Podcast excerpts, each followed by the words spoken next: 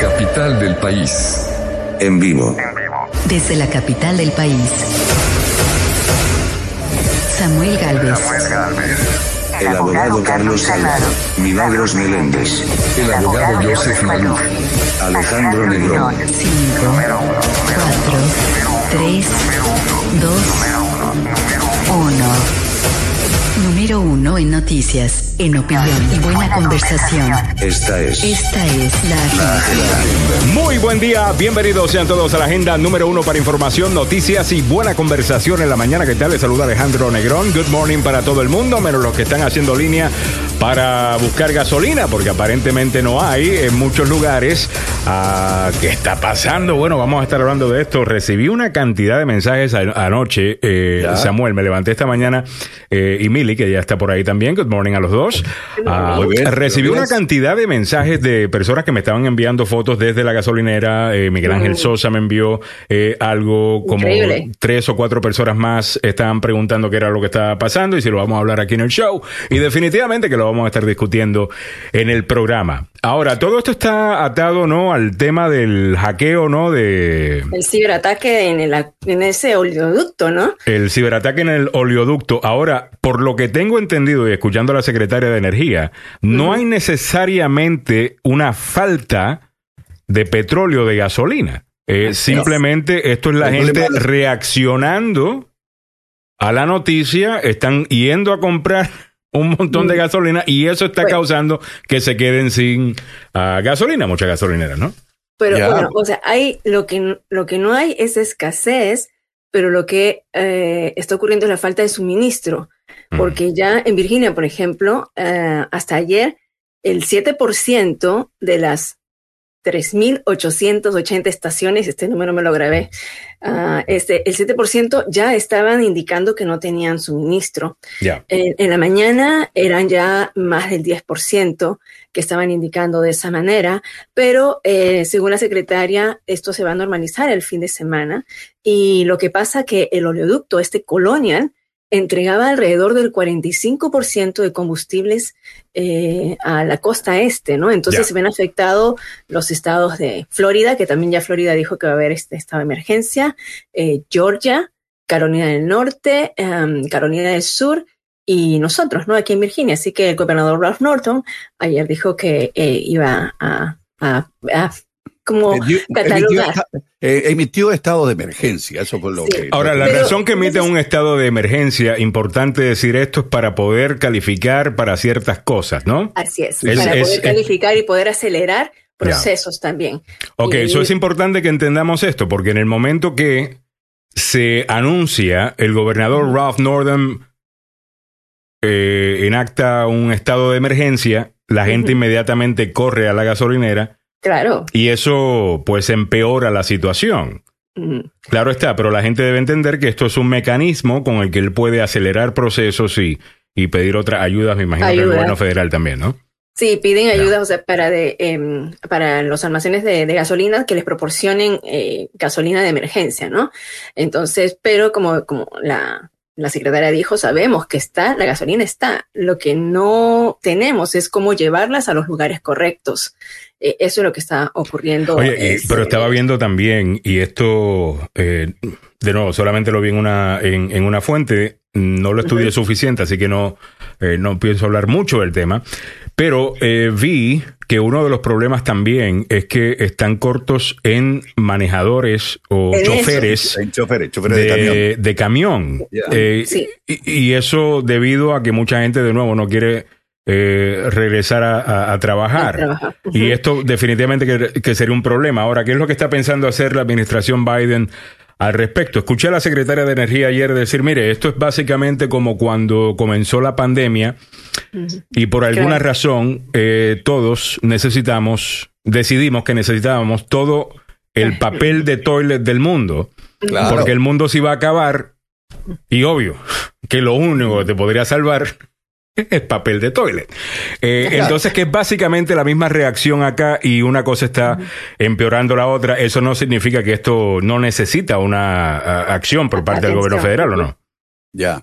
No, claro que sí que necesita la atención necesaria, pero lo que están diciendo es eso, precisamente Alejandro, antes ya de que hubiera este problema eh, con la, el ataque cibernético el fin de semana, eh, y bueno, es que es, es que es desde el viernes que hay esta intercesión y entonces desde el viernes están teniendo problemas y como dijiste tú, los conductores, creo que hemos reportado, yo creo que yo había reportado anteriormente que, que ya había una escasez de conductores. Eh, y, pero lo que se estima es eso, ¿no? Espérense un momento, o sea, no cunde el pánico. Aquí cerca de mi casa hay una Eh, estación de gasolinera Citgo en Fairfax ah, y está a 50 autos ayer me iban a llevar eh, a Es una exageración, tú. Yo, yo creo que es una Sí. exageración. Sí. En estos momentos, Basta, ¿no? la, gente recién está comenzando a reactivarse para ir a trabajar. Sí. Recién está comenzando a mover el motor de sus vehículos. Muchos de ellos tienen gasolina. Y por supuesto, lo que dijo ayer la secretaria de Energía So es in short, we're importante. looking at every option we have across federal government, the federal government, and all of the agencies. And in the meantime, um, I do want to say this: that we uh, expect that gas station owners are are and should act responsibly. We Ok, lo que pidió es que los dueños de la gasolinera actúen de manera responsable y ojo, ¿ah? will have no tolerance for price gouging.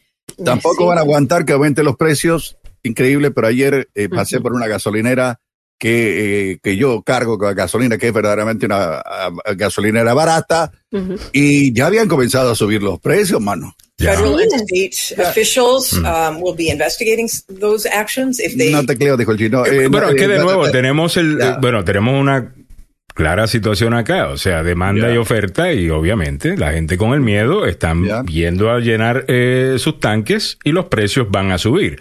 El problema es que de nuevo a todos los que estamos haciendo eso estamos participando ah, de, de- de esto y es Claro. importante entenderlo. Ahora, con eso dicho, yo pienso echar gasolina. Ah, por si Sí, acaso, claro. yo me quiero ir a dar mis viajecitos de fin de semana que me voy por ahí.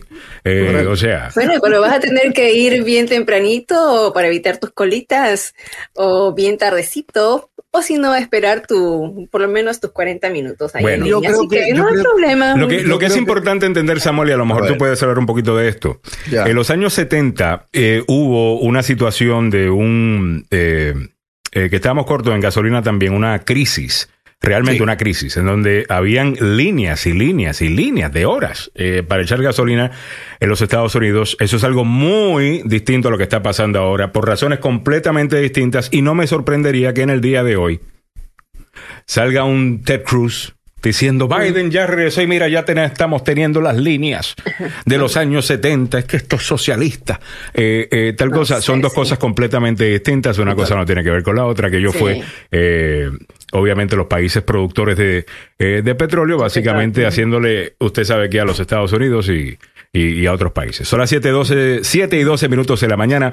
Michael Audi González nos dice por acá, Gracias a toda esa prensa amarillista por crear un caos sobre la gasolina. La escasez es gracias a toda esa gente que está llenando recipiente para guardar gasolina en sus Sí. casas. Van a hacer lo mismo que hicieron con el agua en la pandemia. La misma persona causaron la escasez. Si todos nos comportamos bien, ni cuenta nos diéramos de los problemas. Por esa Sí, razón señor. hemos tomado en el- contigo, hermano. por esa Sí. razón Sí. hemos tomado en nuestro eh, programa esa línea.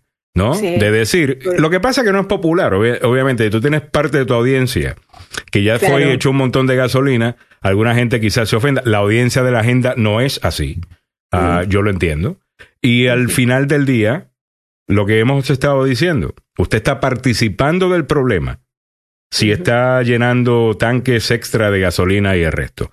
Ah, Ahora, mucha gente sí está hablando de esto y por eso lo estamos discutiendo acá en el día de hoy. Yesenia Palacios nos dice, exagerados, ayer regresando a mi casa, casi 40 minutos esperando para llegar gracias al tráfico que hacían por las grandes líneas. Ay, Mira para allá. cierto, claro, también.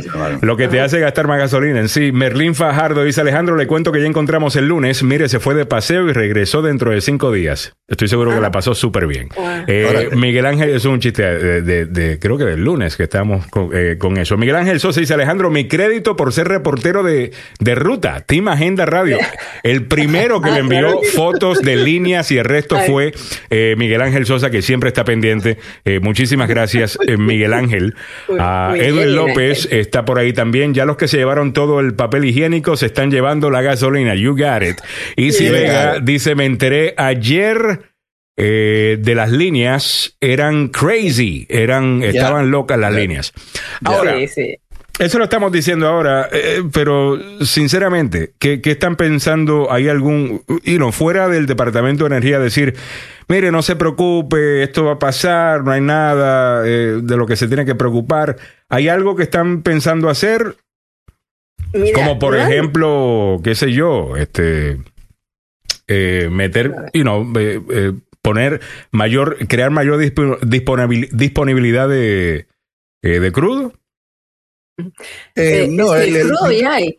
Eh, sí hay, el, el petróleo está disponible, lo que no hay es un proceso de distribución y fue lo que dijo ayer la secretaria de Energía, que dijo, ¿sabe qué? Eh, lo que vamos a hacer es autorizar a camiones tanqueros para que eh, consigan rápidamente choferes para poder, en un caso extremo, comenzar a traer el combustible desde Houston hacia los estados que están siendo afectados por, por esta falta artificial para mí de eh, combustible que lo estamos creando todos nosotros Mm. por ir No, de o sea, manera real. No. Ah, Lo, lo real fue que hubo, el ciber- eh, hubo el ciberataque, que fue el 7 de mayo. Entonces, mira qué día estamos, ya estamos 11 de mayo ah, o 12. Eh, y puse 11 o 12 en la fecha, ya no me acuerdo. Anyways, un lapsus brutos. Ya. Ah, Bueno, estoy viendo, bueno, ha subido el precio cinco- del pasaron crudo. cinco días. Eh, Ya. eh, estoy viendo el precio del crudo que ha subido un dólar 23 centavos. Está en Es la 66. especulación. Pero realmente no, no hubiese esperado más especulación. Es como tú estás diciendo, es que no tiene que ver necesariamente con la disponibilidad de crudo, sino más bien con Claro. la, La distribu- la distribución. Claro. Eh, Sí. Son las refinerías y están teniendo, bueno, eh, los que transportan están teniendo problemas. eh, Eh, Sí, pero, pero, o sea, es lo que transporta, pero también el problema que hubo en el hackeo, entonces, que ha hecho que el oleoducto eh, colonial que suministra el combustible, eh, que, que lo distribuye, está el combustible, pero eh, no lo puede suministrar de una manera tan rápida, ¿no? Que es la gasolina, el diésel y otros productos derivados del petróleo. Eh, eh, esto de aquí se ha quedado como atascado, pero es un problema temporal. O sea, es como que si tuvieran, mira con mi, mi computadora, pues, o sea, de todas maneras va a funcionar la computadora. Ahí está todo, están todos mis programas, pero en algún momento abierto venga- siempre, claro. que venga Alejandro, alguien me lo de, me lo desatora, entonces ya empieza a funcionar. Entonces, Eh, es- de cualquier manera, eh, la compañía Colonial ah, eh, está trabajando allá en su cuartel general en Georgia, de- donde tiene sus oficinas, para tratar de za- zafarse de este problema que tiene. Y también en lo que decía la secretaria de Energía, mire, esto es un ¡pam! Una, una bofetada para que despierten, porque Claro. pa- primero puede ser esta, esta, eh, eh, esta línea de petróleo, esta línea de combustible Mm. podría ser el agua, podría ser el gas, podría ser la electricidad, donde se meten los piratas, los piratas cibernéticos y pueden hacer fechorías, Así es. no pueden dejar Sí. sin luz. por Y, encima de eso es difícil Sí, saber exactamente eh, quiénes son los responsables de esto, lo que Claro, es absolutamente perfecto para un estado ah, enemigo de, de los Estados Unidos. Eh, you know, eh, por ejemplo, en este momento Irán, pienso en Irán, pienso en Rusia, pienso en, eh, en Corea del Norte, ah, en China. Eh, eh, no voy a llamar a China necesariamente un enemigo, pero definitivamente que es nuestro contrincante principal. Sí. Ah, y, y de nuevo, eso definitivamente que le hace mucho daño a, a la economía. Y todavía esta gente piensa que infraestructura son puentes y carreteras exclusivamente. Claro. Es como que el siglo XXI no sucedió y el final del siglo XX no sucedió en los ojos de esta gente. Ah, Sí, ¿no? Es absolutamente increíble. Voy a leer algunos comentarios más. Eh, me dice Isi Vega, yo estaba en el, con el tanque casi empty y estuve manejando más de 30 millas, pero como buena boricua que tú eres, tú sabes que nosotros manejamos con el tanque vacío. Decimos, "Ah, con eso voy y llego. Con eso voy y vuelvo. Con eso voy y vuelvo. Es de, la- es- de las mías. Sí. Sí, sí. Es, de las de- mi club, mi club. Cárcamo Nancy dice, primero fue el papel higiénico, ahora el gas. ¿Qué vendrá después? Ya, eh, también tenemos por acá Nancy Onassis, dice, les tengo un chisme. Resulta ver, que. J. Lo parece que se reencontró con Ben Affleck. Ah, la vieron muy juntitos y creen eh, el ex, el pelotero eh, A-Rod, eh, Alex Rodríguez, se quedó con la boca abierta. Eh, no se lo esperaba. ¿Qué tal? Eh, me sorprendió que Alex Rodríguez comentara sobre el tema. Ah, Sí, eh, ¿no? ¿me, me entiendes? Porque bueno, eh, ellos habían roto, ya están rotos creo que- cerca me de un gustaba mes. la pareja de J-Lo con Affleck. Me encantaba. Se veían muy Sí. bien. Pero- se veían A mí estupendos. me gustaba la de, la de ella con Alex Rodríguez. Realmente me gustaba con Alex A mí Rodríguez. también. La de Alex me Rodríguez gusta- porque la familia tenía, No, no, no, sé, no, tenía no. muchas cosas en Me gusta también con Marc Anthony ella. Me gusta la interacción que tienen con, Mar- con, con Marc Anthony. Además que tienen hijos eh, eh, también. Ah. Y Ben Affleck, Pero no bueno, sé, eh, alguna gente eh, dice, no, Ben Affleck, ese fue el mejor que tuvo porque fue el blanquito. Eh, No, y- pero porque fue el blanquito. y asumimos que el blanquito no que ser el mejor. Escúchame, no es la parte únicamente filial, la parte amorosa, es la parte del business, mano. Porque Ah, eh, bueno. Pero, ellos eh, estaban Alex montando Rodríguez y ella hacían con eh, todos los hierros en California. ya. Y por, Lo por montaron, fue. Sí. Y, Pero y- ya, a, a mí me gusta como empresaria Yelo, me encanta, aparte de, ¿no? Y que- no, es para- empezar, como dice, no es exitosa en varios, en varios rubros, pero no le ha ido muy bien el amor hasta que encuentre realmente a alguien, ¿no? Porque uno tiene que seguir intentando, seguro ella. Pero, Bueno, eso, eso obviamente, bueno, seguimos en la lucha entonces. para Oye, siete- se ve, pero se ve estupenda, de cualquier manera. All right, hold on. muy Eh, so, ok, continuando con el programa, estuvieron en Montana. Estuvieron en Montana. Yo pensaba que, Mili, tú ibas a añadir eso a esta, a las noticias. No, Eh, mira, Porque obviamente el show no es de farándula, pero el show sí es. to- o sea, se supone que cuando tú escuches el show, eh, tú sepas todo lo que tienes que saber ese día. Y algunas veces va a ser algo de farándula, algunas veces va a ser algo de deportes, aunque obviamente nuestro fuerte no son los deportes. Ah, so, lo- yo sé que lo podemos añadir, Mili, lo podemos añadir. Sí, lo Además a- que obviamente a la gente le gusta.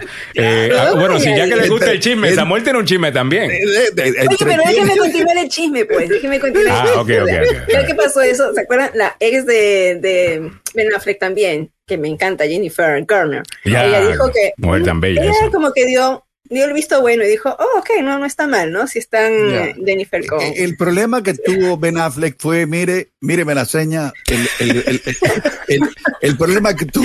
Yesenia es- Palacios dice, no lo, du no lo dudes, Milagros Meléndez, ella va a seguir intentando. Ah, Ok, eh, Ben Affleck Seguro. se puso a chupar, hermano, se puso a jalar Ya. ah, y Él tiene un problema de- de tuvo un alcohol, ya. bajón enorme. Ya. Mm. Y si llega Hielo al rescate, me encantaría, hermano. Pero de nuevo, pero lleva, pero, pero contra, llevan O un, sea, mira. lle- o sea, de nuevo, o sea, acá son- fueron cuatro años con Alex eh, Sí. eh, eh, Rodríguez. A lo mejor, mira, sinceramente hablando, esto podría ser simplemente eh, una estrategia eh, publicitaria. Estoy seguro Sí. que ellos se llevan muy bien y que la están pasando bien. pero recuerden que la razón que Alex Rodríguez y ella supuestamente rompieron es por una tercera persona. eh, Sí, por el sinvergüenza de- que se fue con otra y eh, su- y supuesta- ella lo supuesta- perdonó. supuestamente Y ella ese lo- fue el caso y eso no va con la marca de Lo. O sea, J. Lo es supuestamente la mujer bella, fuerte, tú sabes, No que todo el hombre quiere, tal cosa. Entonces, básicamente, ella está diciendo, espérate, yo hago lo que me da la gana y ya, este animal pudo haber hecho tal cosa, pero mira, estoy ahora con, con Ben Affleck, que es mi amigo por muchos años y, y fue mi amor y, y el resto, o sea, que podría un- eso también. Como las peruanas, a ver dónde están mis peruanas. Es un papacito, es un churro. Mira para allá. Miguel Ángel Sosa me dice que me disculpe J Lo, pero la verdad no estoy pensando en amor en estos momentos. sí, yo creo que no hay mucho amor lo que está pasando ahí tampoco. Ah, y también Ben Affleck tiene que entender que, que you know, he's a rebound. Eh, so eventualmente, eh, you know, es, pues eso va a tener su tiempo, pero eventualmente, eh, you know, ella no va- no se va a quedar ahí, es un rebound. Ah, so bueno, el consuelo, claro, claro, la está consolando, la está consolando. Ya. Ah, muy bien. Eh, Easy Vega dice, aparte del boom boom, eh, sí, trem- eh, sí, tremendo. Sí, sí, este, sí, boom, boom, boom, boom, no, boom. no, no, Oye, Samuel, pero cuéntame el otro chismecito que tú me tienes que contar en el día de hoy. Eh, porque tú tienes un chismecito que incluye agentes del servicio secreto y los Trumps. Sí, Ah. señor. Ok, importante entender que la parte del chismecito nos la va a contar Samuel, pero importante entender que el artículo no se trata exclusivamente de esto. El artículo de The Washington Post y The Daily Mail ah, de, Inglaterra se trata de un nuevo libro sobre el servicio secreto. El servicio secreto, según esta autora, ah, que es una especialista. Carol, Leoning. que es una especialista de- en el tema. Ella Yes. está hablando de los errores, de lo atrasado que están en tecnología, de lo que sucedió en Colombia, se recuerdan aquella vez, eh, con el servicio secreto, que básicamente la agencia está como que fuera de control. Oye, Dentro de esa información eh, salen dos cositas eh, muy lindas que nos va a contar ahora don Samuel. Ay, a ver, ay, don ay. Samuel, ¿qué pasó? Dos miembros de la familia Trump Ah, al parecer tuvieron una relación inapropiada y peligrosa y muy, muy, muy, muy de cerca con agentes de protección del servicio secreto y eh, pues eh, según lo, lo que escribió la reportera Carol Leoning ah, en, en- en una publicación eh, que va a salir la próxima semana, de la cual eh, pues Te deja entre telones. A ver, ¿te deja entre telones o te los deja así como dices tú a calzón quitado? Vanessa Trump, al parecer, eh, no, la noticia tiene que ver con calzones quitados, aparentemente. Claro.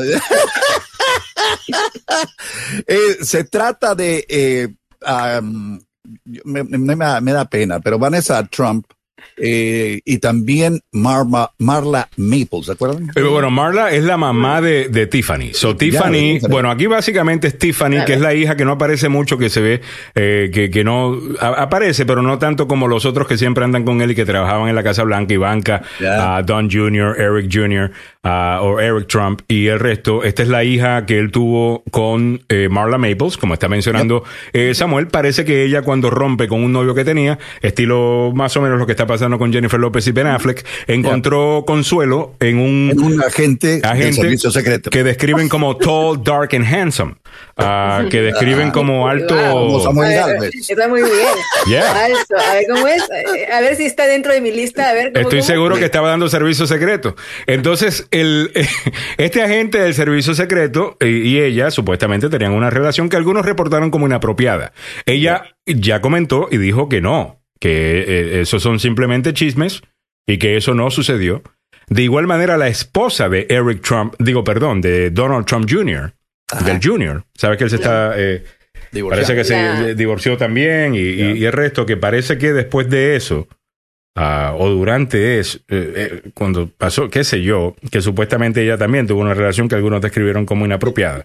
Ah, ella no ha comentado ni Donald Trump Jr. No era, no, era que no era que de repente estaban en peligro y los chicos tenían que protegerlas de una manera No, eh, especial, eh, ¿no? claro, Sí, claro. de peligro. la estaban, protegi- la estaban protegiendo de Donald Trump Jr., de, las- estaban del animal ese, tenían- claro. te- Tenía que ir a, tenían que ir al cuarto, me imagino, a protegerlas. Bueno, eh, ¿no? Entonces, los agentes del servicio secreto están ahí para proteger a la familia y lo- aquellos allegados, familiares Ay, del Dios. presidente de los Estados Unidos. Lo mismo que está ocurriendo hoy con las hijas del presidente Joe Biden. Y te está riendo igual que yo, yo también las leí, hermano. Este, eh, me dice, me dice por acá, los agentes pueden demandar porque la familia eran eh, los jefes.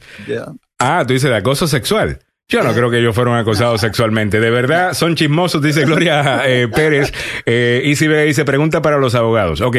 Eh, ella dice, dark, no era African American. No, la- no necesariamente la, la frase tall, dark and handsome eh, se utiliza no necesariamente para describir una persona afroamericana, sino más bien una persona que tiene un tan, you know, y es alto y, y es guapo. Ah, tall, Sí. dark and handsome. Sí. Pero bueno. Como eh, y si lo fue, bueno, pues chévere. 7, 27 minutos. Ahora, hay otra cosa, hay otra cosa importante con la noticia, y es que el presidente Donald Trump, aparentemente, el expresidente Donald Trump, tiene un problema porque algunos de los agentes eran, estaban sobrepeso. Y se reporta que él pidió que cambiaran a estos agentes precisamente porque estaban sobrepeso y dijo, ¿cómo esta gente que está gorda ni siquiera puede correr? eh, me van a proteger a mí y a mi familia. Eh, un consejo para el señor Donald Trump. Número uno, usted está bastante gordito. Eh, Eso no debería estar Sí. hablando. Pero entiendo el, el punto. Pero al final del día, ¿sabes qué? Yo no sé si yo quiero un flaco. Eh, flaquito, flaquito, flaquito, eh, tirándose al frente mío para tomar una bala por mí. Porque hay menos. hay menos material que me protege. Con un gordo, por lo menos todo me protege, ¿me entiendes? Eh, eh, es más, eh, entre más corpulento, digo que mejor. Eh, pero bueno. Mili, por favor, no les excuses, please. Especial cuidado a ¿Cómo, Nancy? Onassis. A que, sé, ¿a que quién no no le les excuso? excuses. No sé. ¿A, a quién no le excuso? A ver. Nancy, cuéntame, no, no. A ver, Nancy cuenta, no sé. Yo no estoy- 729. All right. Estoy- Para que, yo quiero- para que tengan una idea de lo que estamos hablando y si tienen chance, Mm. eh, les voy a compartir eh, la página de People, que no es en español, sino la pá- página de la revista People. Eh, a, a ver, Alejandro, eh, A si, ver. La, si la tienes. A Ok, ver, ahí eh, dice. eh, ah, mira, el chisme ya está por todas partes. Vanessa and Tiffany Trump were inappropriately close with Secret Service agents. New book claims. ¿Cómo la ves? Está bueno, ¿no? Bueno, Eh, el, el eh, problema realmente, pues. sincera- sinceramente, el problema sería con los agentes del servicio secreto. Ah, Ya. eh, por ejemplo, este, ¿cómo se llama? Eh, Tiffany aparentemente estaba soltera, ah, una muchacha joven. Eh. Asumo, el agente de- del servicio secreto, you know, tipo lo más seguro que, que ha puesto, eh, tipo servicio secreto, tú me entiendes, un héroe. Ah, y, y la otra pobre, pues, eh, era, you know, se estaba divorciando de Donald Trump Jr Ya. a- al cual todos hemos visto eh, acá. Así que yo no le voy a, a prestar mucha atención a esa parte, sino más bien a lo de los eh, agentes. Mario Garay dice, para quitar a los agentes gorditos, los nuevos agentes corpulentos llegaron a comerse muchachas. Está buena. Está buena, Mario. Ay, ay, ay, ay. Eh, a ver, vámonos con el reporte de COVID-19 antes de que Emily nos meta el primer chancletazo del día. No, estamos bien, estamos bien, no hay, pro- no Son hay las problema. 7:30 minutos de la mañana. Y a esta hora, por primera vez en mucho tiempo, exactamente a las 7 y 30, ya Milagros Meléndez nos pone al día con todo lo que está pasando en el tema de COVID-19. Y hay bastante en el día de hoy, Emilia, así que vamos a comenzar. Sí, vamos a comenzar. Y yo siempre estaba hablando ayer con, con una de nuestras oyentes, Ye- Yesenia Palacios, que me decía, ay, cada vez que yo escucho tus números, dice, ahí está Milagros. sí, empiezo con los números primero. Eh, hasta hoy son 153 millones de personas que han recibido al menos una dosis eh, de la vacuna aquí en los Estados Unidos. Ya nos estamos acercando al 50% de personas que han recibido esta, esta primera dosis de vacuna.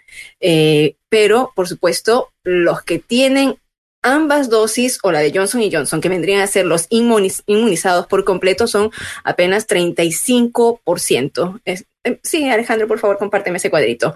Apenas son 35% lo que estamos eh, eh, inmunizados ya completamente. Eh, nos falta como 40 o 30, la mitad para llegar a la inmunidad eh, colectiva que el presidente Joe Biden ha dicho que podría ser hasta el 4 de julio. Mientras tanto, aquí en el área metropolitana, si también pueden mirar a recuadro, son, somos 7.6 millones de personas en Maryland, Virginia y el distrito que, re- que hemos recibido al menos una de las dosis o la única de Johnson y Johnson. Ah, hay que estar en alerta con esto porque los contagios y las, eh, los fallecimientos, por supuesto, continúan. No en la medida, y siempre lo digo, no en la medida que se veían anteriormente, no en los, las escalas que se ven como en la India, donde estuvimos en algún momento, pero ayer se reportaron eh, 35 mil nuevos casos y, lamentablemente 695 muertes. Ah, en total, si pueden mirar el recuadrito, estamos en 32 millones de casos aquí en los Estados Unidos y fallecimientos 582 mil. Bueno, y tiene que, eh, hay una preocupación en todo el mundo. La OMS, ayer habíamos dado un adelanto, pero ayer la OMS, la Organización Mundial de Salud, ya confirmó que la variante del coronavirus ah, de la India se ha extendido en casi 50 países ah, de- de- del planeta y ha llegado aquí tenemos muy eh, eh, muy escasos casos de esta variante que es la B617 que es una variante preocupante y, que eh, causa mayores mayores estragos ¿no? en las personas. Y Gran Bretaña y las variantes de Brasil y todas ellas también están preocupando según la OMS, pero esta es la más peligrosa. Y ayer, disculpen, por favor, me disculpo, ayer yo estaba segura que era miércoles y a cada rato les decía que los Centros para el Control y Prevención de Enfermedades iban a reunirse para determinar cómo iba a ser la distribución de las vacunas Pfizer que habían sido, ah, habían tenido ya el permiso de emergencia para que los chicos de 12 a 15 años se inoculen. Entonces, era miércoles, eh, quiere decir hoy. Hoy están reuniéndose eh, los, un equipo especial de los Centros para el Control y Prevención de Enfermedades para ver cómo sería la distribución entre los menores de 12 a 15 años y formalmente la estarían ya eh, permitiendo. Mientras Mientras que eso ocurre, los CDC están pidiéndole a los padres que, que vacunen a sus niños porque hay una estadística que está preocupando en este caso. Solo tres de cada diez papás dijeron que vacunarían a sus hijos. 26 están dudándolo, 26%, 26 están dudándolo, 33% sí, están diciendo que no, que quieren esperar un poco más, según una encuesta que tuvieron en Kaiser. Ah, sí, sí, Samuel. Sí, quiero interrumpirte porque ayer hubo una reunión que fue en algún momento muy, muy difícil para el doctor Anthony Fauci, pero lo que dijo la directora de los Centros de Control y Prevención de las Enfermedades, la doctora Rochelle Walensky. My promise is that CDC will continue to follow the science as our guide. Eh, eh, los CDC van a seguir lo que dicen los expertos y científicos. And my appeal is to implore everyone to get a COVID-19 vaccine. Y les pido, por favor, les imploro que vayan a vacunarse. As soon as possible as the fastest way to end this pandemic. Es la mejor manera y la manera más rápida de terminar con esta pandemia. Pero a pesar de contar con estas herramientas, seguimos manteniendo eh, los problemas a nivel de contagio comunitario. We must also maintain public health measures we know will prevent the spread of this virus. Okay, eso fue lo que dijo la doctora. Sí. Ahora, ella está respondiendo, ella está respondiendo a varias cosas acá y no te quiero interrumpir, Mili, porque este es tu segmento, eh, pero ya que Samuel lo trajo a colación, eh, déjame eh, mencionar esto, porque una de las cosas que no entendemos muy bien, y de nuevo, esto es el New York Times, esto no es Fox News, ah, esto es el New York Times, que diría yo es un aliado de la Casa Blanca, habla de un número que está reportando los CDC, Mm. que, no está correcto, que está enviando el mensaje incorrecto. Y tiene que ver con que supuestamente, según la señora Walensky había dicho, la, se puede, eh, hay un 10% eh, de gente que contrae el virus en la calle, afuera, al aire libre. Sí, señor. Y ese número no es 10%. Cuando el New York Times analizó la data, es mucho más como 0.01% es mucho más bajo. Y estamos en un momento en donde tenemos que convencer a la gente que la cosa está mejorando y no poner más reglas. Y sí, hay una crítica, yo creo que legítima, a, los CDC que están aguantando demasiado. Incluyendo unas recomendaciones eh, que dieron para los que tienen a hijos en, campamentos, ah, que eran más fuertes que cuando la pandemia estaba en todo su, eh, su, apogeo. Eh, entonces hay una preocupación acá con la señora Walensky. Sí, ella se está yendo a un extremo, ¿no? La están catalogando de demasiado extremista a yeah. y que la hemos visto eh, cuando recién asumió eh, con su desesperación, eh, tratando de alertar a la, a la, gente, porque lo que están diciendo los expertos es esto, hmm. que como en este momento ya casi que la demanda está superando la oferta, eh, de, las, de las vacunas. Ya vimos ayer que solamente mientras que eh, eh, se estaban vacunando entre 2 y 3 millones de personas por día, esto ha bajado a menos de un millón de personas por día y todavía no hemos llegado a la, a la, a la inmunidad colectiva que se necesita un 70% al menos. 70, 70, lo ideal es 75% de la inmunidad colectiva y tener un índice de contagios de 10.000 contagios al día para poder mantener eh, y poder estar haciéndole la, la, guerra al frente al COVID. No tenemos, tenemos contagios al día como 40 mil, 50 mil, 60 mil, o sea, no hemos llegado a ese punto y eh, 35% nada más estamos inoculados por completo. Entonces, ¿qué pasa? Para llegar a esta, a, a esta, eh, como se dice, inmunidad colectiva, se, se, se, dice que eh, en la propagación del coronavirus a través de la, de la transmisión así de persona a persona sería ya casi nula. O sea, tendríamos que llegar a, a, a ello, ¿no? Tendríamos que, como dije, reportar menos de 10.000 casos al día. Entonces, allí ya podríamos tener un control. Eso, estamos en, en, en la época de, bueno, de verano. La psicología dice, mira, ya todos estamos mejor, ya el hecho de estar en, en, en las calles, afuera. Yo escuché una doctora eh, ayer decir, mire, eh, los CDC deberían ya recomendar, y ella es una especialista en el tema, a recomendar que si usted está afuera no se tiene que poner máscara.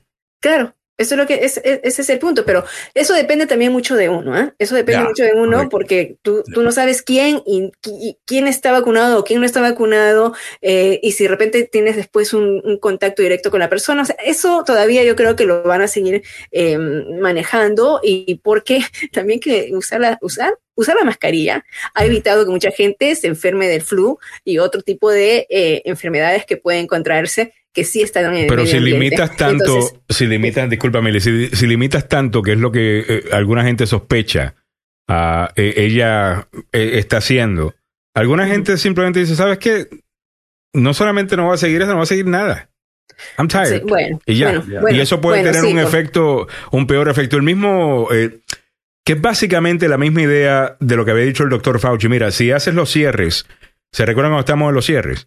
sí, Él decía, mira, claro. la- decimos 14 días porque en el momento que digamos 30, Ujú. it's too much. La gente dice, sabes que eso es demasiado y no los no siguen ni el primero ni el segundo día, porque 30 es demasiado. Eso le dices 14 o le dices 7, ¿ves? Para jugar con la psicología de la persona.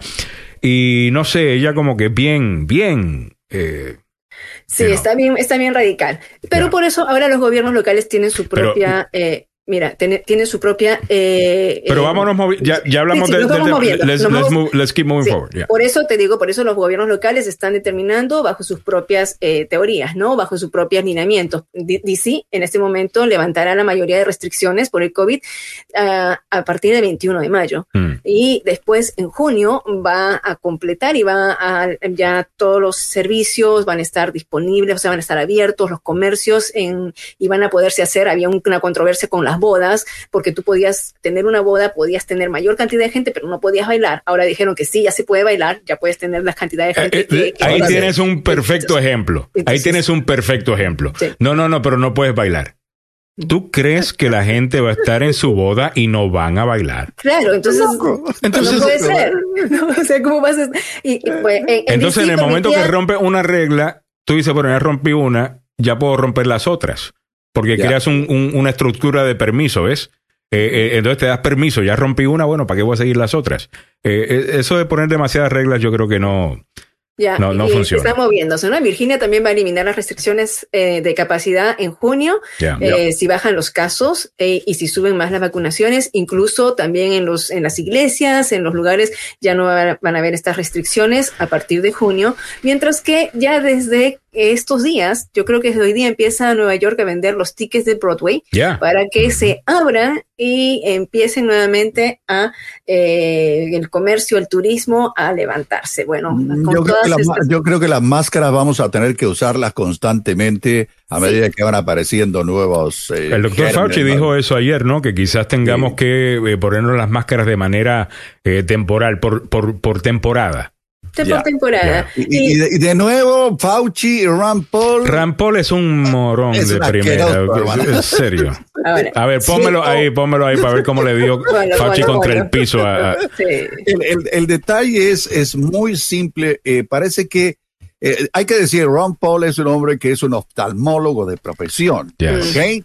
Mm. Pero han tenido una serie de problemas con el doctor Fauci por las críticas, hermano. Las críticas han sido bien, bien feas. Y, Y él- oh, Y él ha, sido, él ha sido el primero en, en el Congreso que obtuvo el coronavirus. ¿Recuerdan? Al principio, nada más. De- él fue impactado con el coronavirus.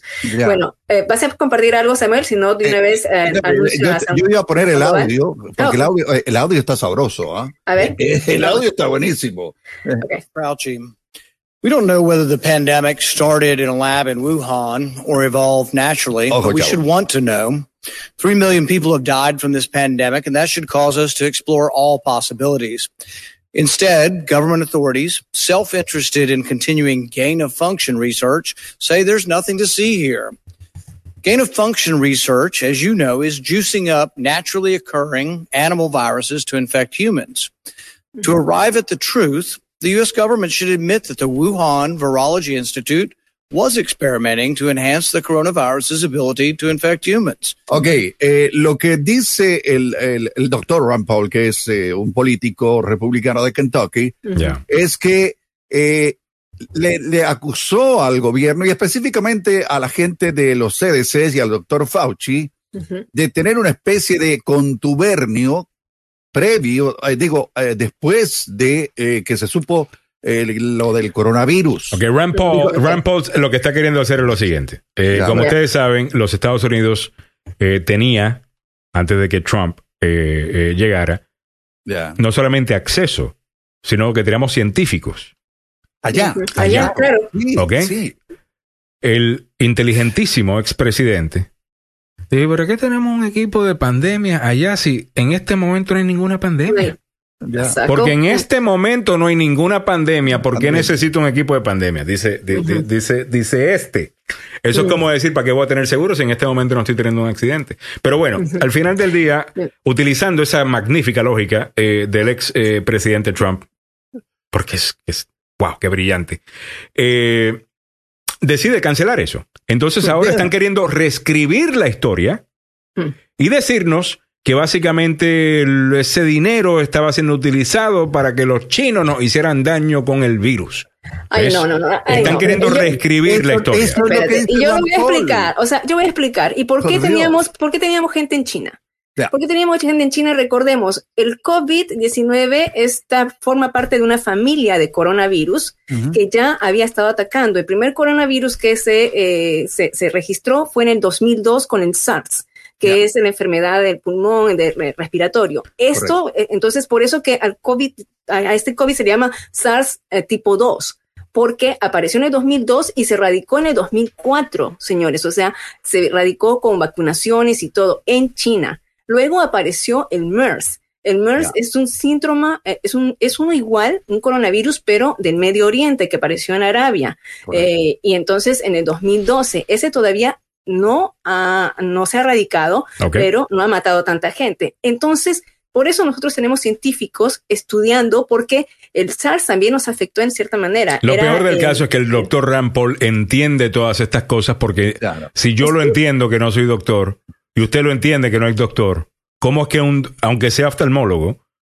¿Cómo es que él no entiende? Claro que lo entiende, simplemente Claro. que entendió, mira, aquí tengo mi, mi línea, este es mi carril, con Mi- esto salgo en Fox News. caballito de- Este es mi caballito. hablar- Déjame hablar con Fauci que voy a hacer That's un right. escándalo. Hago, voy a hago mi, mi show, plana. me lo publican y, y tal cosa. Estamos en la temporada del político que no está necesariamente pensando en resolver problemas, sino más bien cómo entrar, cómo inyectarse en el ciclo noticioso y recibir esa cobertura, estilo lucha libre. ¿Ves? Ya, Entonces el punto es una pelea, una cosa. No, no es un político, es un politiquero barato. Sí, y así Eso es. es lo que es. es- es- All right, No, vamos bueno, moviéndonos para adelante. mo- moviéndonos para adelante. Estamos Este llegando a ti gracias al doctor Fabián Sandoval. Adelante, Mili. Sí, el doctor Fabián Sandoval, quien dirige la clínica y el centro de investigación Emerson, y al cual vamos a tener eh, a las 9 de la mañana con su programa Tu Salud, Tu Familia. Él está um, presentando varios programas, protocolos, estudios clínicos para eh, ayudar a la ciencia a encontrar medicamentos que sean específicos para las comunidades generales, pero para los latinos. Por eso piden la colaboración de los hispanos en estos protocolos, en estos ensayos clínicos que tienen que ver con dolores lumbares medicamentos para la, inconsistencia, la incontinencia urinaria, para la infección urinaria, para problemas de retina, para problemas de diabetes. Si usted todavía no usa insulina, puede eh, beneficiarse con un tipo de tratamiento para ayudar a mejorar sus niveles de la glucosa. Y esto, todo ello, usted debe tener mayor, debe ser mayor de 18 años para participar y algunos otros requisitos más y le dan un estipendio económico cada vez que usted recibe estos tratamientos. Para que pueda inscribirse puede llamar al 202-239-0777, 202-239-0777. La clínica y el centro de investigación Emerson está localizado en Washington, D.C., nuevamente 202 239-0777. Muchas gracias, Milagros Meléndez. Y nos puedes encontrar en nuestras redes sociales. Búscanos como Agenda Radio DC. Búscame como Alejandro Negrón. Mayormente estoy en Instagram y esa página está conectada a, a mi página mi fanpage de, de Facebook, pues, accesible para todo el mundo, eh, Alejandro Negrón. Así que búsquenlo eh, por ahí. A Milagros la encuentras como Milagros Now.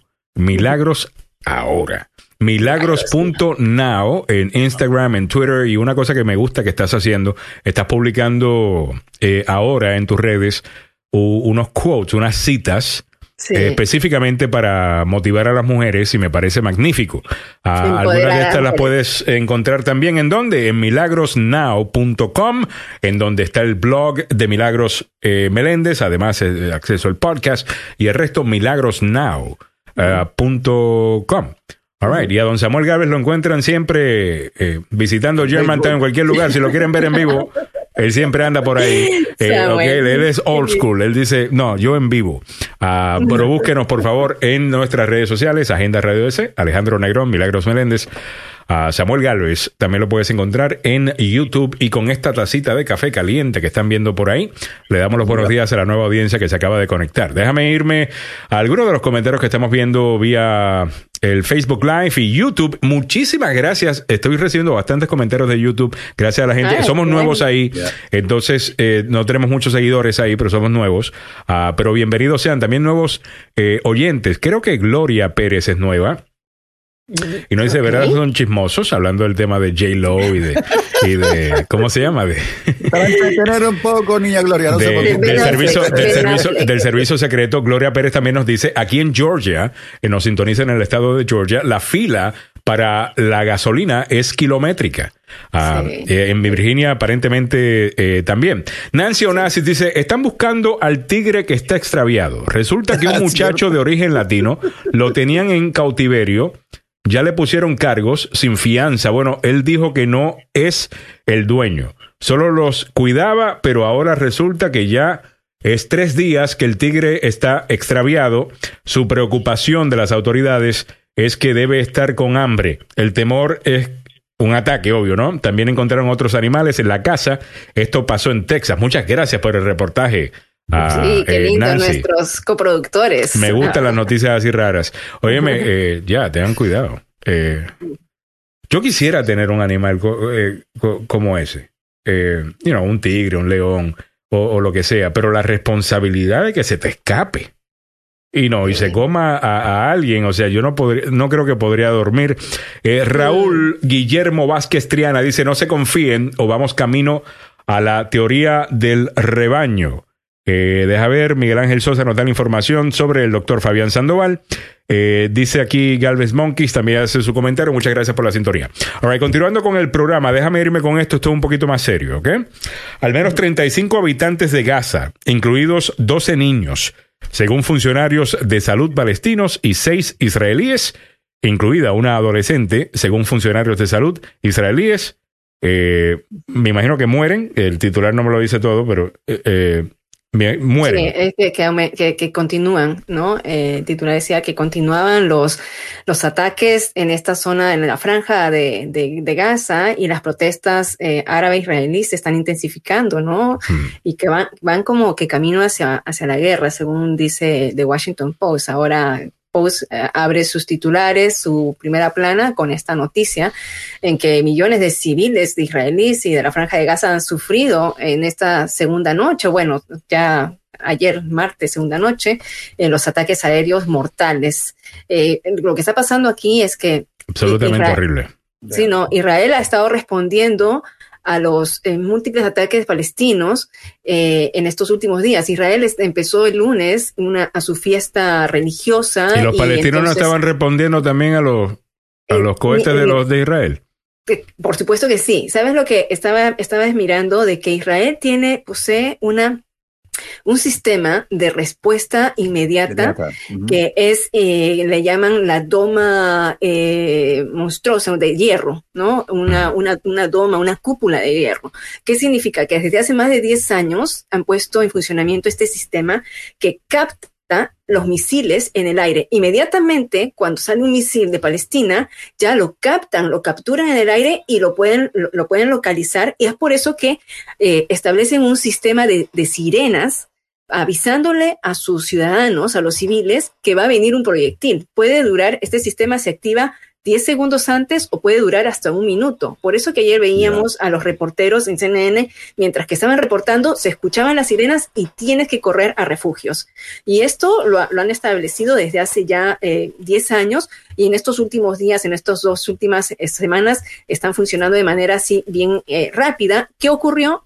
Eh, que los palestinos lanzaron en un minuto eh, Samuel y Alejandro dicen, Ya. en un minuto lanzaron 137 misiles. Entonces los israelíes no sabían cuál, a cuál responder, o sea, no responde el sistema. Y han estado atacando y ahora eh, eh, Israel se ha ido con todo. Veía que un edificio de 13 pisos eh, destrozaron, colaps- sí. colapsado. Imagínate tantos, tantos civiles muertos de, de los dos lados. Por supuesto, ahora Israel, Israel, eh, Israel tiene una, un- una fuerza militar más, más grande en este momento que, que los palestinos. Esta situación está de no acabar, es una situación y, y- y lamentablemente, pues si se va a una guerra, es un conflicto que de toda la vida. Pero una ¿no? guerra que, que no, no ha parado, eh, No, siempre, ha estado, siempre ha estado ahí. Déjame mostrarte, ya que estamos mostrando el lado ¿no? de, el Ya. argumento de los palestinos, déjame mostrarte también el argumento de ah, Israel, eh, porque es tan difícil hablar de este tema, porque mira, al final del día, eh, yo no sé de ustedes, pero no se trata, yo por lo menos, el, el tema- underdog para mí siempre va a ser la, la, la persona por la que voy a abogar. ¿Ok? Eh, es parte de la naturaleza, yo creo que de muchos. Ah, pero entiendo lo que está diciendo esta persona en Twitter. Diciendo, mira, son sobre 1050 cohetes que fueron enviados, disparados Desde Gaza. A Israel. Imagínate si uno de estos cohetes eh, estuviera volando hacia Londres, a Berlín, París o Nueva York.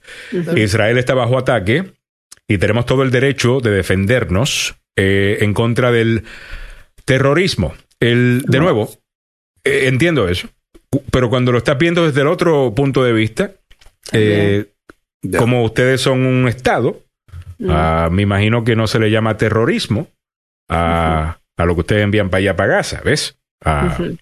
Pero estos sí son terroristas. Pero evidentemente hay una alerta roja. Eh, yo tengo aquí la televisión de Israel, el, eh, Sí. sí, es Israel 24. On how the mission proceeds from here. Stay with us. We'll be right back with more updates as we return. Eso es eh, la televisión israelí eh, y están haciendo comentarios del más reciente incidente, como lo decía Alejandro, y daba a conocer de dónde apareció todo este material bélico, mano. ¿De Mm. dónde sacaron ellos tantos cohetes? ¿De dónde tú crees? Ah, Sí, pues ¿De dónde tú crees, Samuel? pero ah, pero- ¿Irán está envuelto o no? Claro, yo creo que sí. Claro, Bueno, Irán, Irán, Irán provee ahí. mucho de eso. Ah, y de nuevo, hay un montón de otras cosas en, la, eh, en el área que tenemos que tomar en consideración, pero al final del día, en lo que. Porque e- ese es el problema con el tema de, del issue, eh, del problema palestino, ¿no? Mm, Eh, es que siempre nos enfocamos en el problema político y lo analizamos desde you know, 30 mil pies de altura, ¿ves? ya. Sí, y claro. no se habla suficiente de la muerte de los niños, del niño que está viendo esto, que está viendo que su mamá la mataron. Eh, ¿Cómo tú vas a lograr convencer a ese niño que no se vaya con, con, con Hamas eh, eh, en el futuro con otro grupo eh, de, de estos? Esto no funciona. La estrategia no ha funcionado. Esto es como la, la guerra en contra de las drogas. La seguimos peleando, tenemos un sinnúmero de agencias que se dedican a esto, no la estamos ganando, esto sigue entrando, la gente sigue muriendo y lo seguimos metiendo preso. Esto no está funcionando. So, no sé cuál es la, la solución acá. Eh, sinceramente, tienes dos. Tienes dos, tienes dos grupos acá en la mesa de negociación que no son más tercos porque no pueden. Eh, y ese es el problema con el que se ha encontrado cada presidente estadounidense que lo ha tratado, desde Jimmy Carter a Bill Clinton, a George W. Bush, Barack Obama, el presidente Trump, que declaró victoria y, y que había encontrado la paz en el Medio Oriente, eh, Claro. tampoco pudo. Eh, es algo que encontrado tiene que la paz en el Medio Oriente sin una persona con... O sea, hay una paz que puedo tener yo, eh, por ejemplo, Samuel encuentra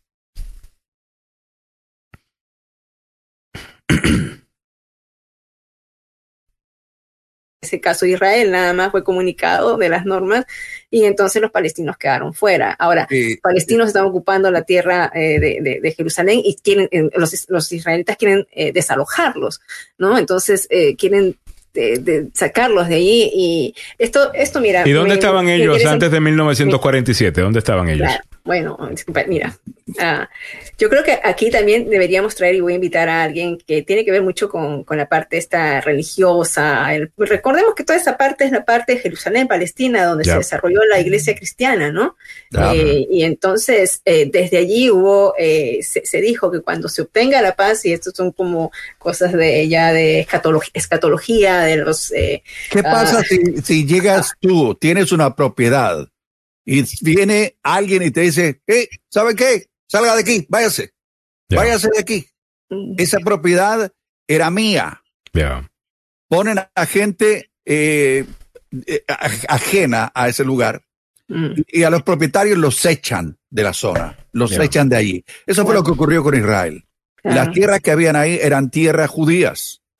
Y eh, obviamente desde esa época hasta ahora han pasado siglos y eh, a los israelíes han tratado de recuperar sus tierras y lo están haciendo de, de esta manera. Ujú. Pero el problema que existe es que hasta... Pero y el palestino que estuvo ahí, y el palestino que estuvo ahí también por, o sea, por, por, por años y cientos de años, época- y no se llamaba Palestina, ¿eh? Eh, ujú. eh, todo eso. So, la, la pregunta es eh, esa, de nuevo. Como todo en la vida, nos han dicho que usted tiene que tomar un lado o el otro. Eh, Y al final del día, esto es mucho más complicado que eso, como usualmente las cosas en el mundo lo son. Ah, pero obviamente eso no, es- no es bueno para la radio y para la televisión. Aquí se supone que uno agarre un punto y usted lo defienda pa capa y espada.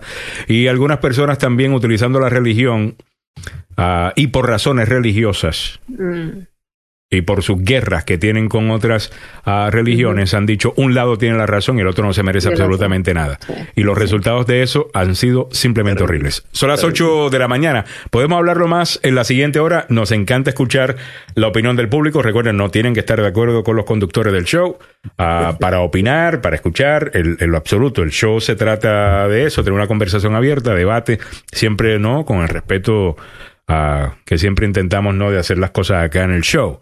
All right, vámonos y tenemos que hablar también de Colombia en la, en la siguiente hora y mucho más. Ok, para los que acaban de sintonizar, ¿qué está pasando con la gasolina? Lo hablamos ya en esta pasada hora, pero si te lo perdiste, te lo vamos a dar picadito, rapidito, en la siguiente hora para que entiendas que no tienes que estar saliendo a echar gasolina en el día de hoy y si lo estás haciendo, estás contribuyendo al problema. Eso te lo comentamos en breve, son las 8 y 1, vámonos con Don Samuel Galvez, que ya tiene la información. Adelante, Samuel. Gracias, Alejandro.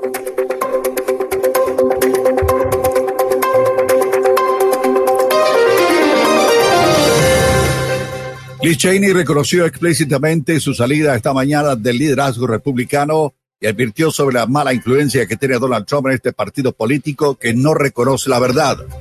El estado de Virginia declara emergencia a propósito por el problema del oleoducto Colonial Pipeline, mientras algunos automovilistas se apresuran a buscar combustible.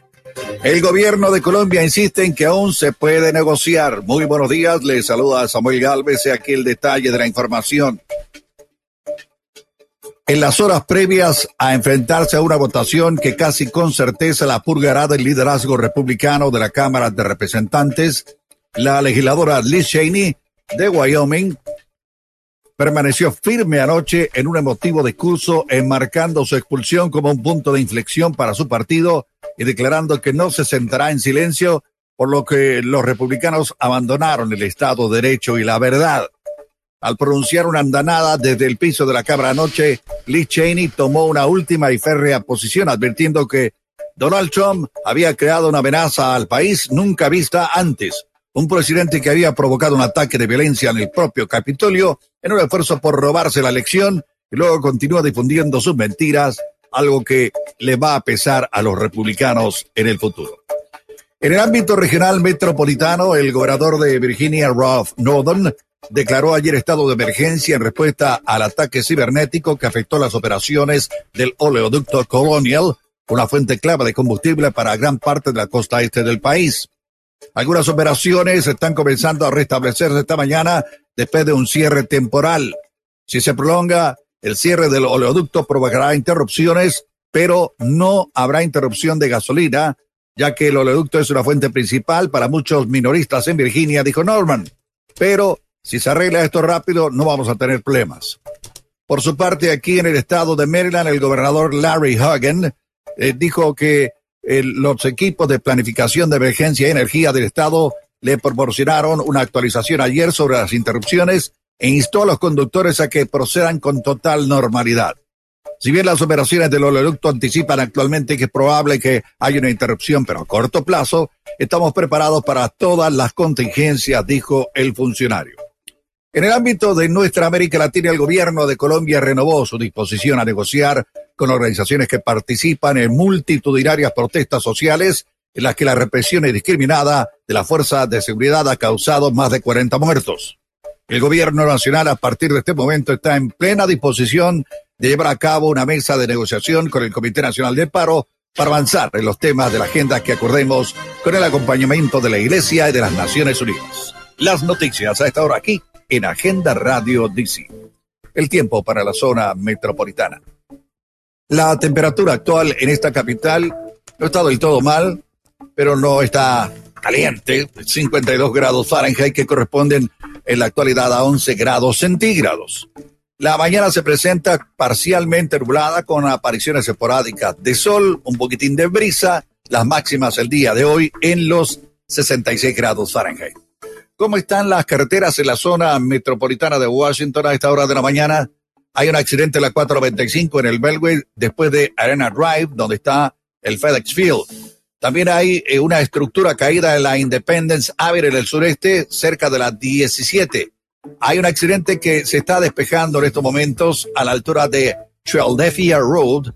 Hubo problemas temprano en la mañana, sin embargo, está volviendo todo poco a poco a la normalidad. Así están las condiciones de las carreteras en la zona metropolitana de Washington a esta hora de la mañana. Desde la capital del país. En vivo. Desde la capital del país. Samuel Galvez. El abogado Carlos Salvador. Milagros Meléndez. El abogado Joseph Maluf. Alejandro Negrón. 5,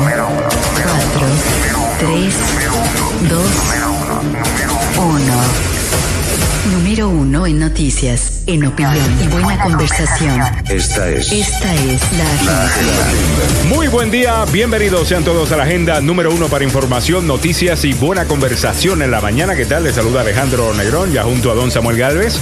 Milagros Meléndez, el abogado Joseph Maluf también nos acompaña en la mañana de hoy y tenemos mucho que discutir en esta hora. Mantén la sintonía. Northern declara estado de emergencia en Virginia tras ciberataque contra red de oleoductos.